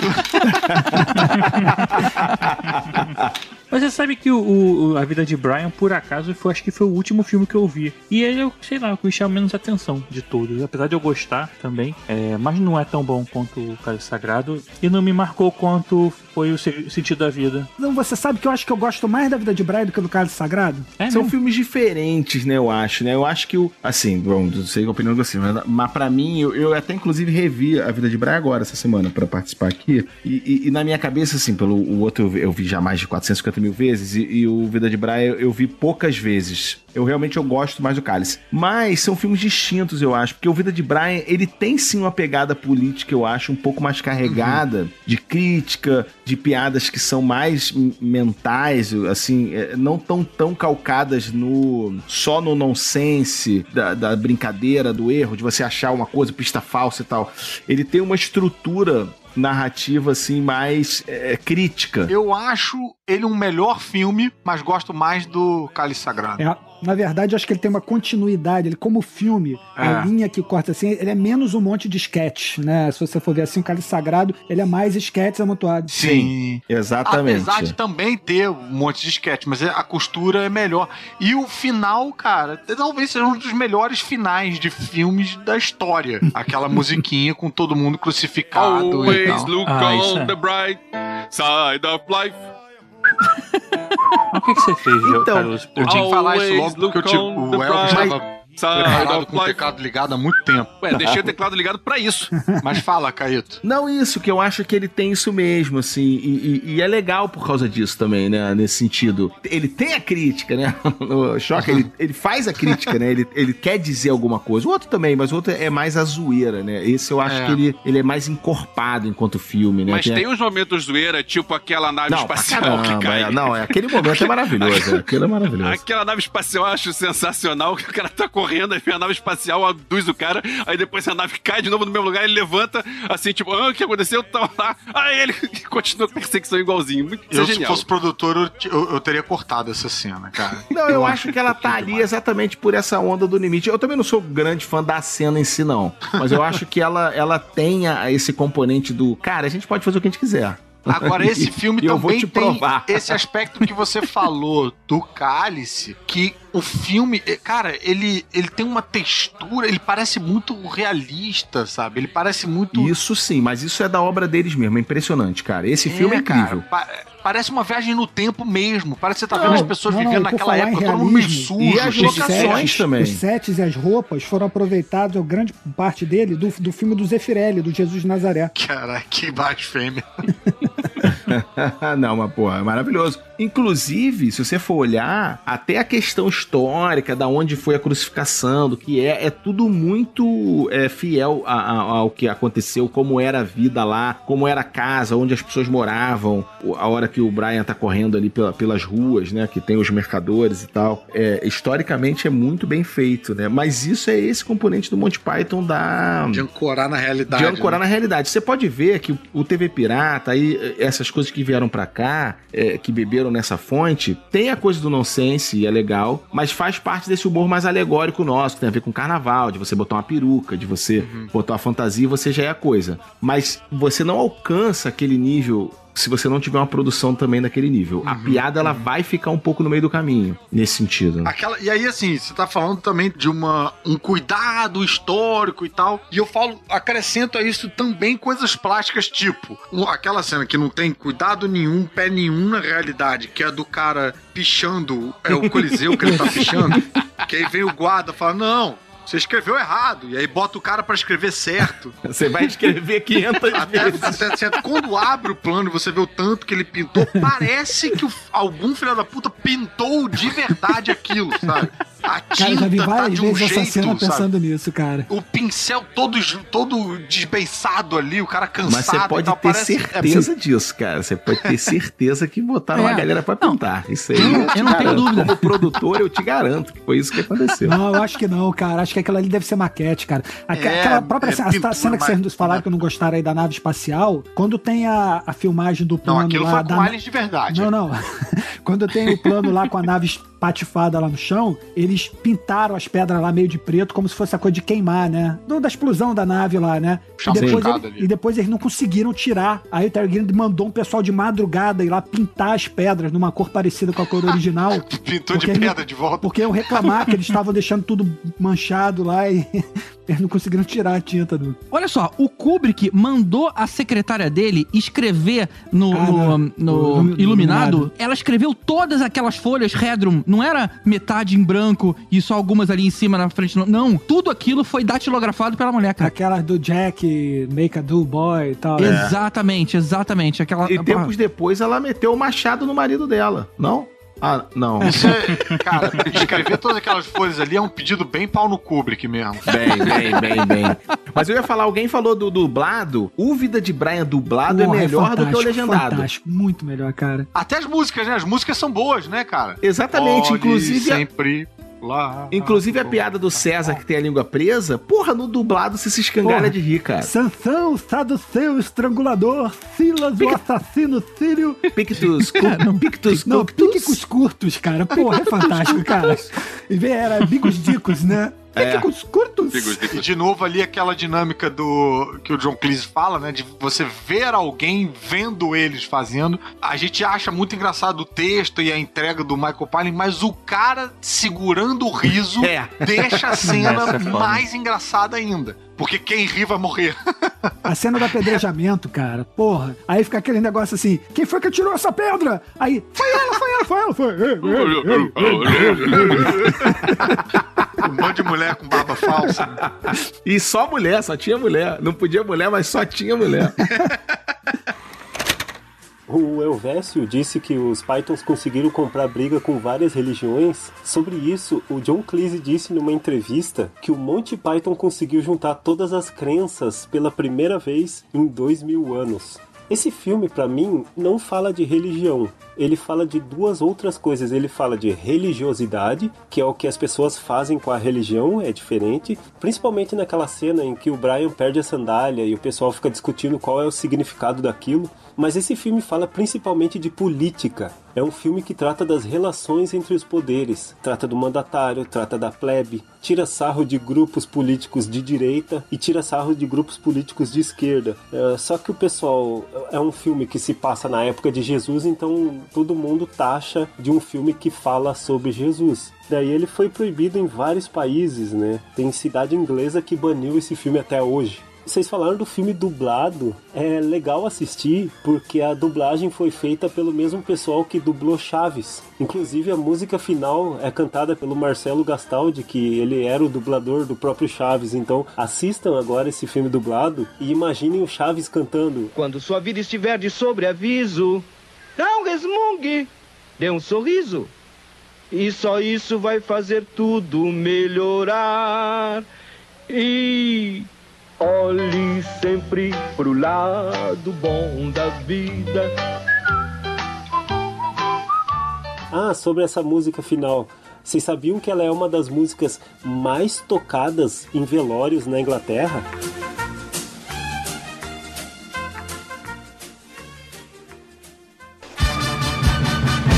Why are we here?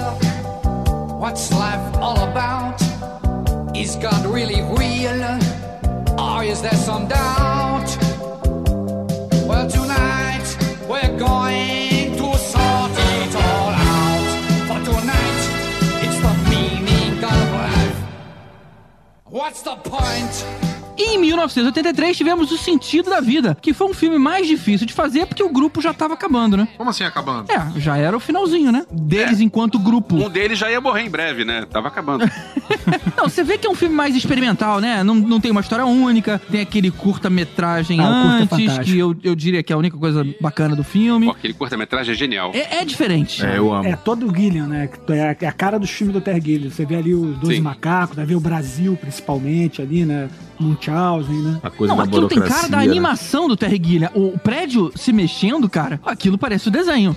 E é realista também, hein? É. Ele E tem é a pegada verdade. cartoon, a cartoon ali, mas é um prédio mesmo. Começa a balançar, quebrar, você sente a, a coisa acontecer, né? Na, na hora que, o, que eles vão levantar âncoras e tem uma âncora na calçada, e aí na- a âncora começa a subir e tem cabo de telefone, cabo de eletricidade preso na âncora. Cara, eu acho aquilo genial. Porque é, realmente. É tipo um é, é, um, é moderno. um não sei se mesmo. É, é, tinha uma âncora presa segurando o prédio. Essa hora que o prédio sai é até meio emocionante, né, cara? É, Essa exatamente. que- Eu revi esse filme, não foi agora não, foi até, a gente tava comentando se ele, se ele estava no catálogo da Netflix ou não, mas eu, eu lembro que eu vi no da Netflix ainda, parece que saiu. E, cara, eu- ele melhorou, eu achei. O, o filme em si, ele ainda continua os mesmos defeitos, mas ele deu uma melhorada. A gente vem de dois filmes que são uma história, né? Que tem os esquetes ali, mas tem uma história amarrando tudo, e tem piadas muito explosivas, alguns esquetes mais curtos e tal.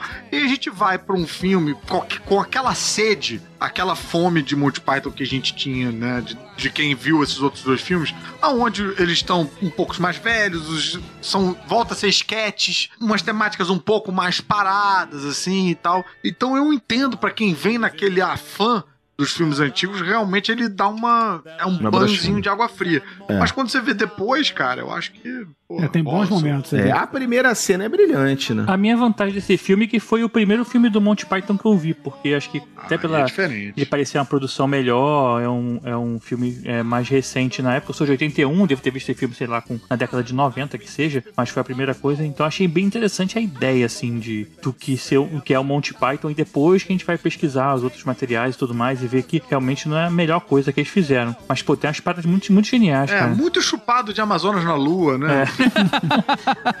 Eu tenho uma história engraçada com esse filme. Esse filme passou aqui no Brasil, eu pesquisei, ele foi, ele foi lançado no Brasil em dezembro de 83. Eu tinha 12 anos nas, nas férias.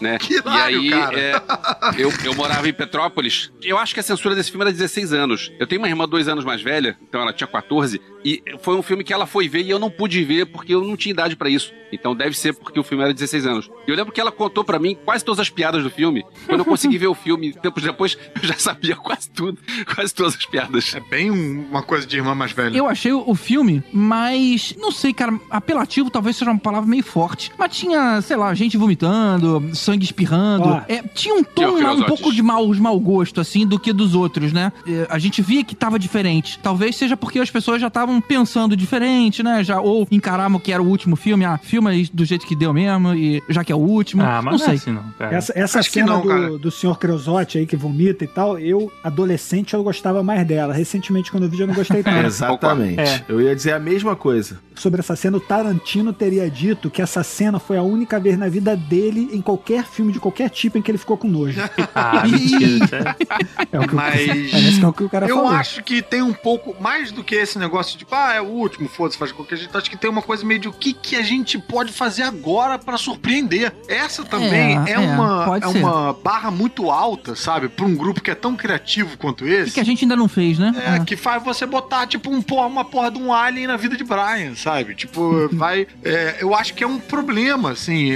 Às vezes a gente acaba sendo inimigo de si próprio. Mas será que esse filme ainda é mais perto da realidade, assim, tipo, ele faz umas críticas sociais bem pesadas, assim, também, em É, alguns né? momentos, né?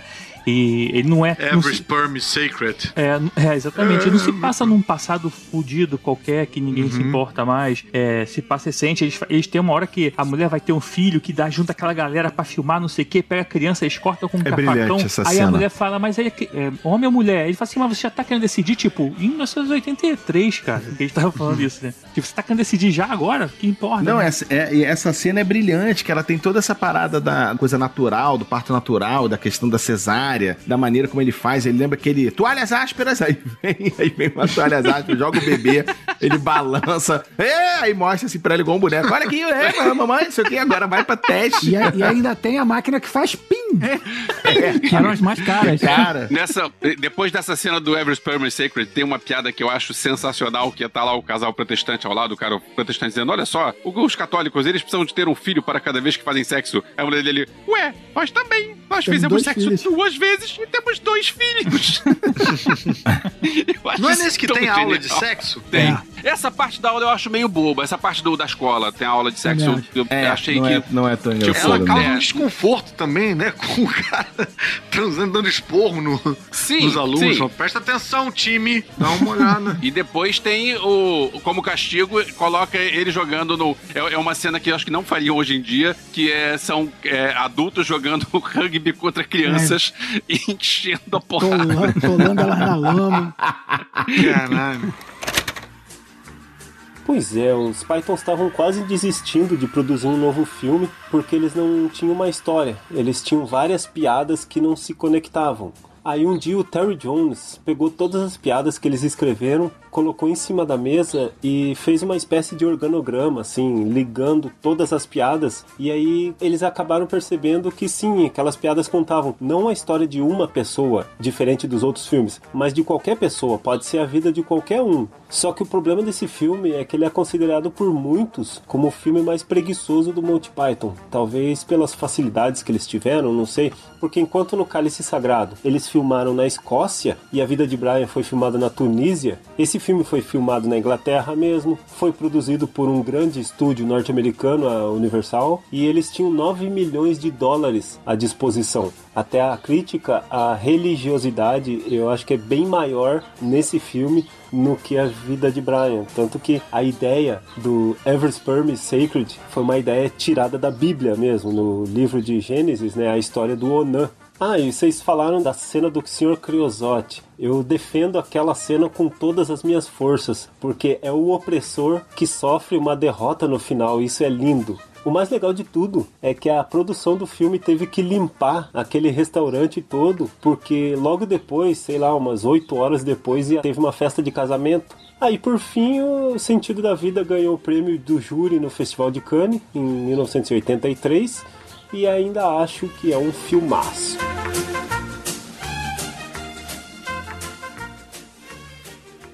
Never be rude to an Arab, an Israeli or Saudi or Jew. Never be rude to an Irishman, no matter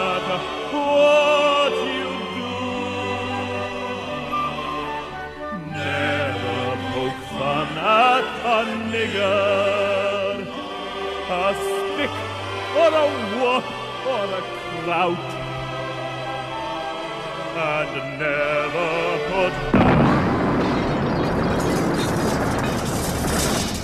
Ok, então já falamos do programa de TV, já falamos dos filmes. O que, que mais teve de produzido por eles? Teve as camisas do Elvis, né? Cara, tem uma coisa que eu preciso É falar, que eu ia falar aqui, que eu já tinha ouvido falar sobre isso, mas eu descobri que tem um cara próximo da gente que está participando da gravação, que tem um desses, que é um disco de vinil, e que quem não, nunca viu o disco de vinil funcionando não vai entender. Manda ver, Ricardo. É genial essa ideia. Cara, é, na verdade, assim, eles têm vários discos lançados, né? Alguns disquetes, né? Alguns de música e tal, alguns, alguns dos dois. Mas esse que o Elvis está falando particularmente é um disco que se chama Matching Tie and Handkerchief, né? Quer dizer, gravata e lenço combinando e tal. É um disco de sketch, mas os caras tiveram uma ideia na época para embaralhar a cabeça das pessoas que era assim: o disco de um LP, mesmo quem não, não escuta LP sabe que o LP tem dois lados, né? Então, assim, o primeiro lado é um lado normal. Você botava ali, você escutava e tal. No segundo lado, eles tiveram a ideia de fazer dois sulcos concêntricos, ou seja, os sulcos, né? O disco tem os sulcos lá onde a agulha roda, só que ela tinha dois sulcos paralelos. Ou seja, dependendo de onde você começava, ele ia pra um caminho diferente, é isso? Isso. Só que eles não avisaram isso em lugar não nenhum. avisaram isso pra ninguém. Então o que acontece? O cara comprava o disco felizão, ia pra casa, botava, escutava o segundo lado. Pô, legal, engraçadão. Aí no dia seguinte ele chamava o amigo: vem cá, cara, escuta esse sketch aqui. Aí ele colocava lá, porra, porra, cadê o sketch? Aí procurava, não tá aqui. Cara, eu não tô maluco, cara. Eu- ontem eu botei essa merda aqui e tava, e tinha. Então, dependendo de onde a agulha caía, você escutava um lado diferente. Era- tinha tipo três lados, né? O lado B tinha o lado C. E aí, lá pra frente, as pessoas foram descobrindo e tal, dizer que e eles acabaram avisando, falando sobre isso, né?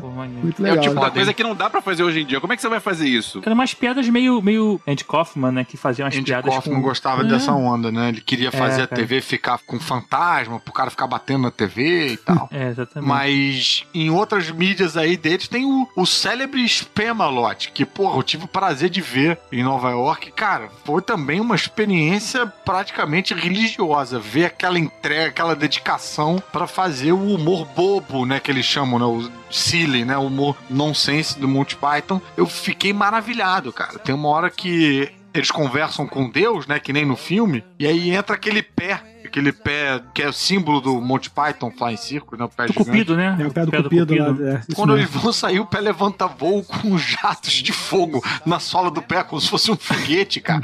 Bicho, aquilo eu ria e chorava de emoção de ver uma piada tão bem feita, com tanta dedicação de gastos e tecnologias e trabalho pessoal ali envolvido. Vocês chegaram a ver também aquele documentário que eles fizeram do The Huttles? Ah, eu Ah, vi sim. poucas coisas, cara. As cabeças do Eric Cara, Idle é, eram as muito cabeças são geniais. brilhantes e, e- e o documentário vale muito a pena, cara. Eu lembro que eu fui pra. A primeira vez que eu viajei pra Europa também, eu quis voltar com alguma coisa assim de. Ah, com. Enfim, entrei numa daquelas Meio lojas de, local? de- É, não, entrei naquelas lojas gigantes de, de tipo uma Souvenir? saraiva gigante. E aí. Não tinha. E aí tinha a única coisa que tinha do Monty Python era isso. E aí eu levei pra casa pra ver, né? Quando eu cheguei aqui, eu fui ouvir. Aí foi um mau osso, porque a coisa era. é, eu comprei no sistema em inglês lá, então também pra arrumar um videocassete que tocasse aquilo foi foda. Mas, cara, foi brilhante. E, e- e é muito engraçado. Tem três situações muito boas. Essa das cabeças do Eric Idle são brilhantes, que ele é, vai andando e a câmera vai correndo e ele tem que sair correndo atrás.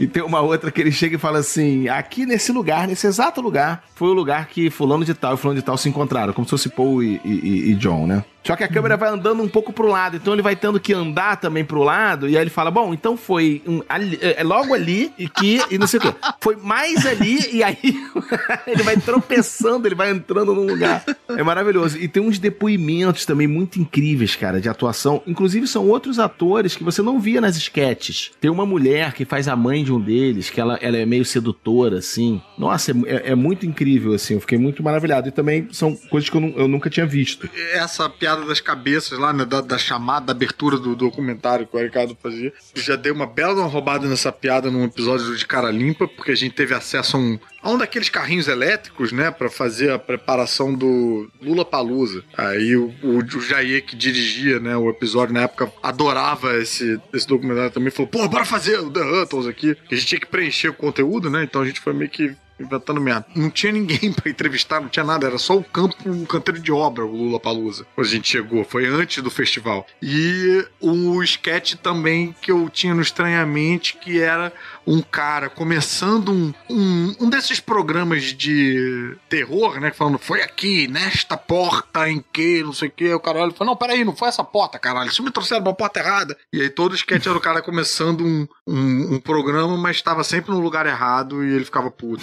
Eu tenho uma história com o Spamalot. Eu fui viajar quando eu tive em Londres em 2014. Eu cheguei lá e tinha no metrô é, as placas dizendo assim: Spamalot, últimas semanas, é, preço baratinho.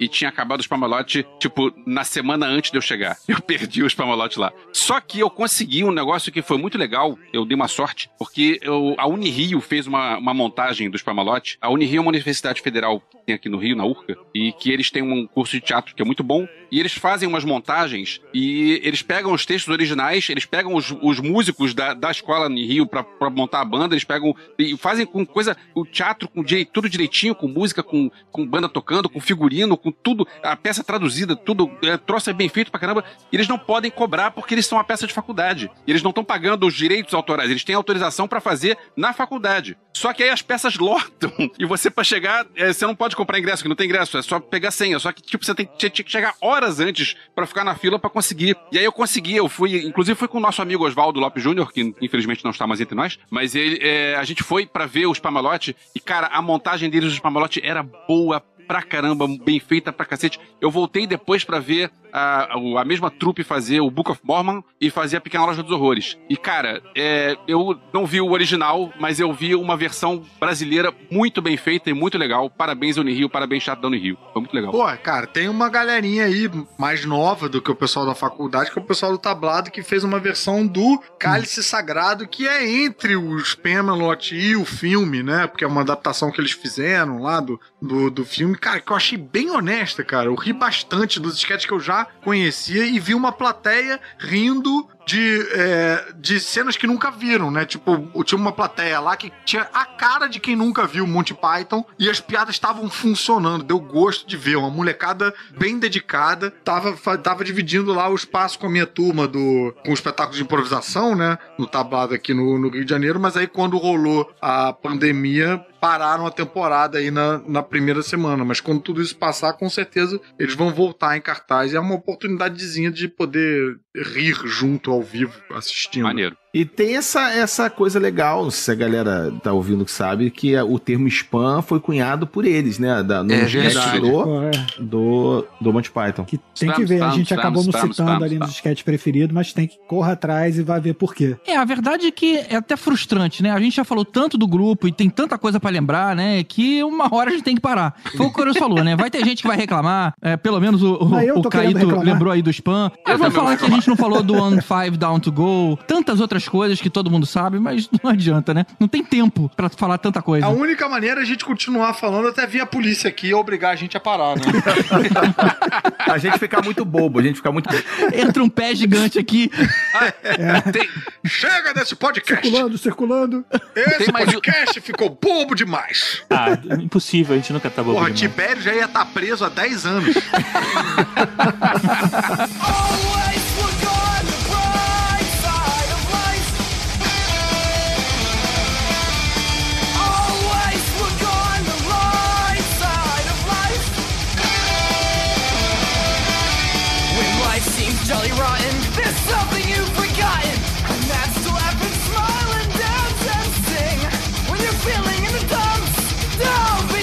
Chumps. Just press your lips and whistle, that's the thing. Always look on the bright side of life. Always look on the right side of life. Já ouvi até a fanfarra.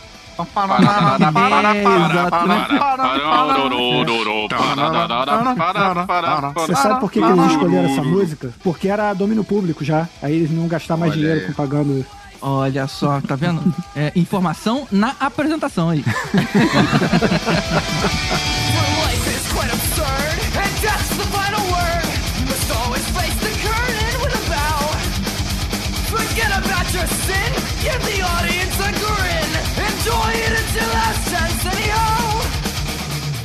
Então, gente, tá dando uma olhada na pauta aqui e eh, tá- a gente levou mais tempo do que a gente contava. O que, que vocês acham da gente derrubar esse outras mídias e depois que o grupo acabou? Acho que o, o- o auge mesmo eram, eram os filmes que nem a gente falou. Eu acho que tá num bom momento de acabar. O que, que vocês acham?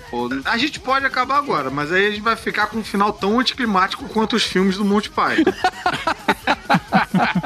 Teve aquele show deles é, em 2000, e sei lá. Um show que teve a reunião dos cinco que sobraram 2014. alguns anos One Down, atrás. Five to Go. Foi o que eu falei, É, né? isso, é, e ele passou no cinema aqui no Brasil. Eu era só, só conheci o Caruso de vista, mas nós vimos o filme juntos. e bonito. foi engraçado porque tinha um intervalo no meio, e um intervalo, sei lá, de 20 minutos com o cronômetro rolando na tela, e todo mundo no cinema pensando: será que eu saio? Porque se, não sei. Ninguém tinha porque coragem de sair, porque podia ser uma piada, Pode né? ser qualquer coisa esse cronômetro no meio da tela. E ficou 20 minutos. Essa é outra coisa que a gente pode fazer também, deixar 20 minutos de silêncio no podcast e deixar as pessoas decidirem se vai ter uma piada incrível no final. Começando agora.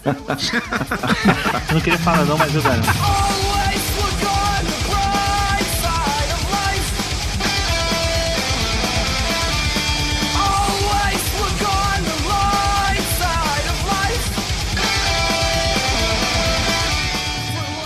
Beleza, gente. Acho que matamos. Aí. Vou parar aqui então, né? O Terry Jones. Esse papagaio não existe mais. Putz, não falamos do enterro do Graham Chapman. É, pois é. Graham Chapman is no more. Tem também a história da, da rainha, né? A rainha fala isso de um partido. A rainha não. Isso. A, É a rainha. Ma- Margaret Thatcher, não era? Margaret Thatcher fala isso de um partido no meio do parlamento, tipo, que um partido que tinha o símbolo, é, o símbolo era um papagaio. Ela fala, só tem uma coisa pra dizer sobre o partido tal. It's an ex-party. E ela faz o texto inteiro É mesmo? na frente mesmo? do parlamento, cara. Isso tá no YouTube, é genial. Incrível, cara. Vou abrir uma Aí. brecha pra não odiar tanto ela por causa disso.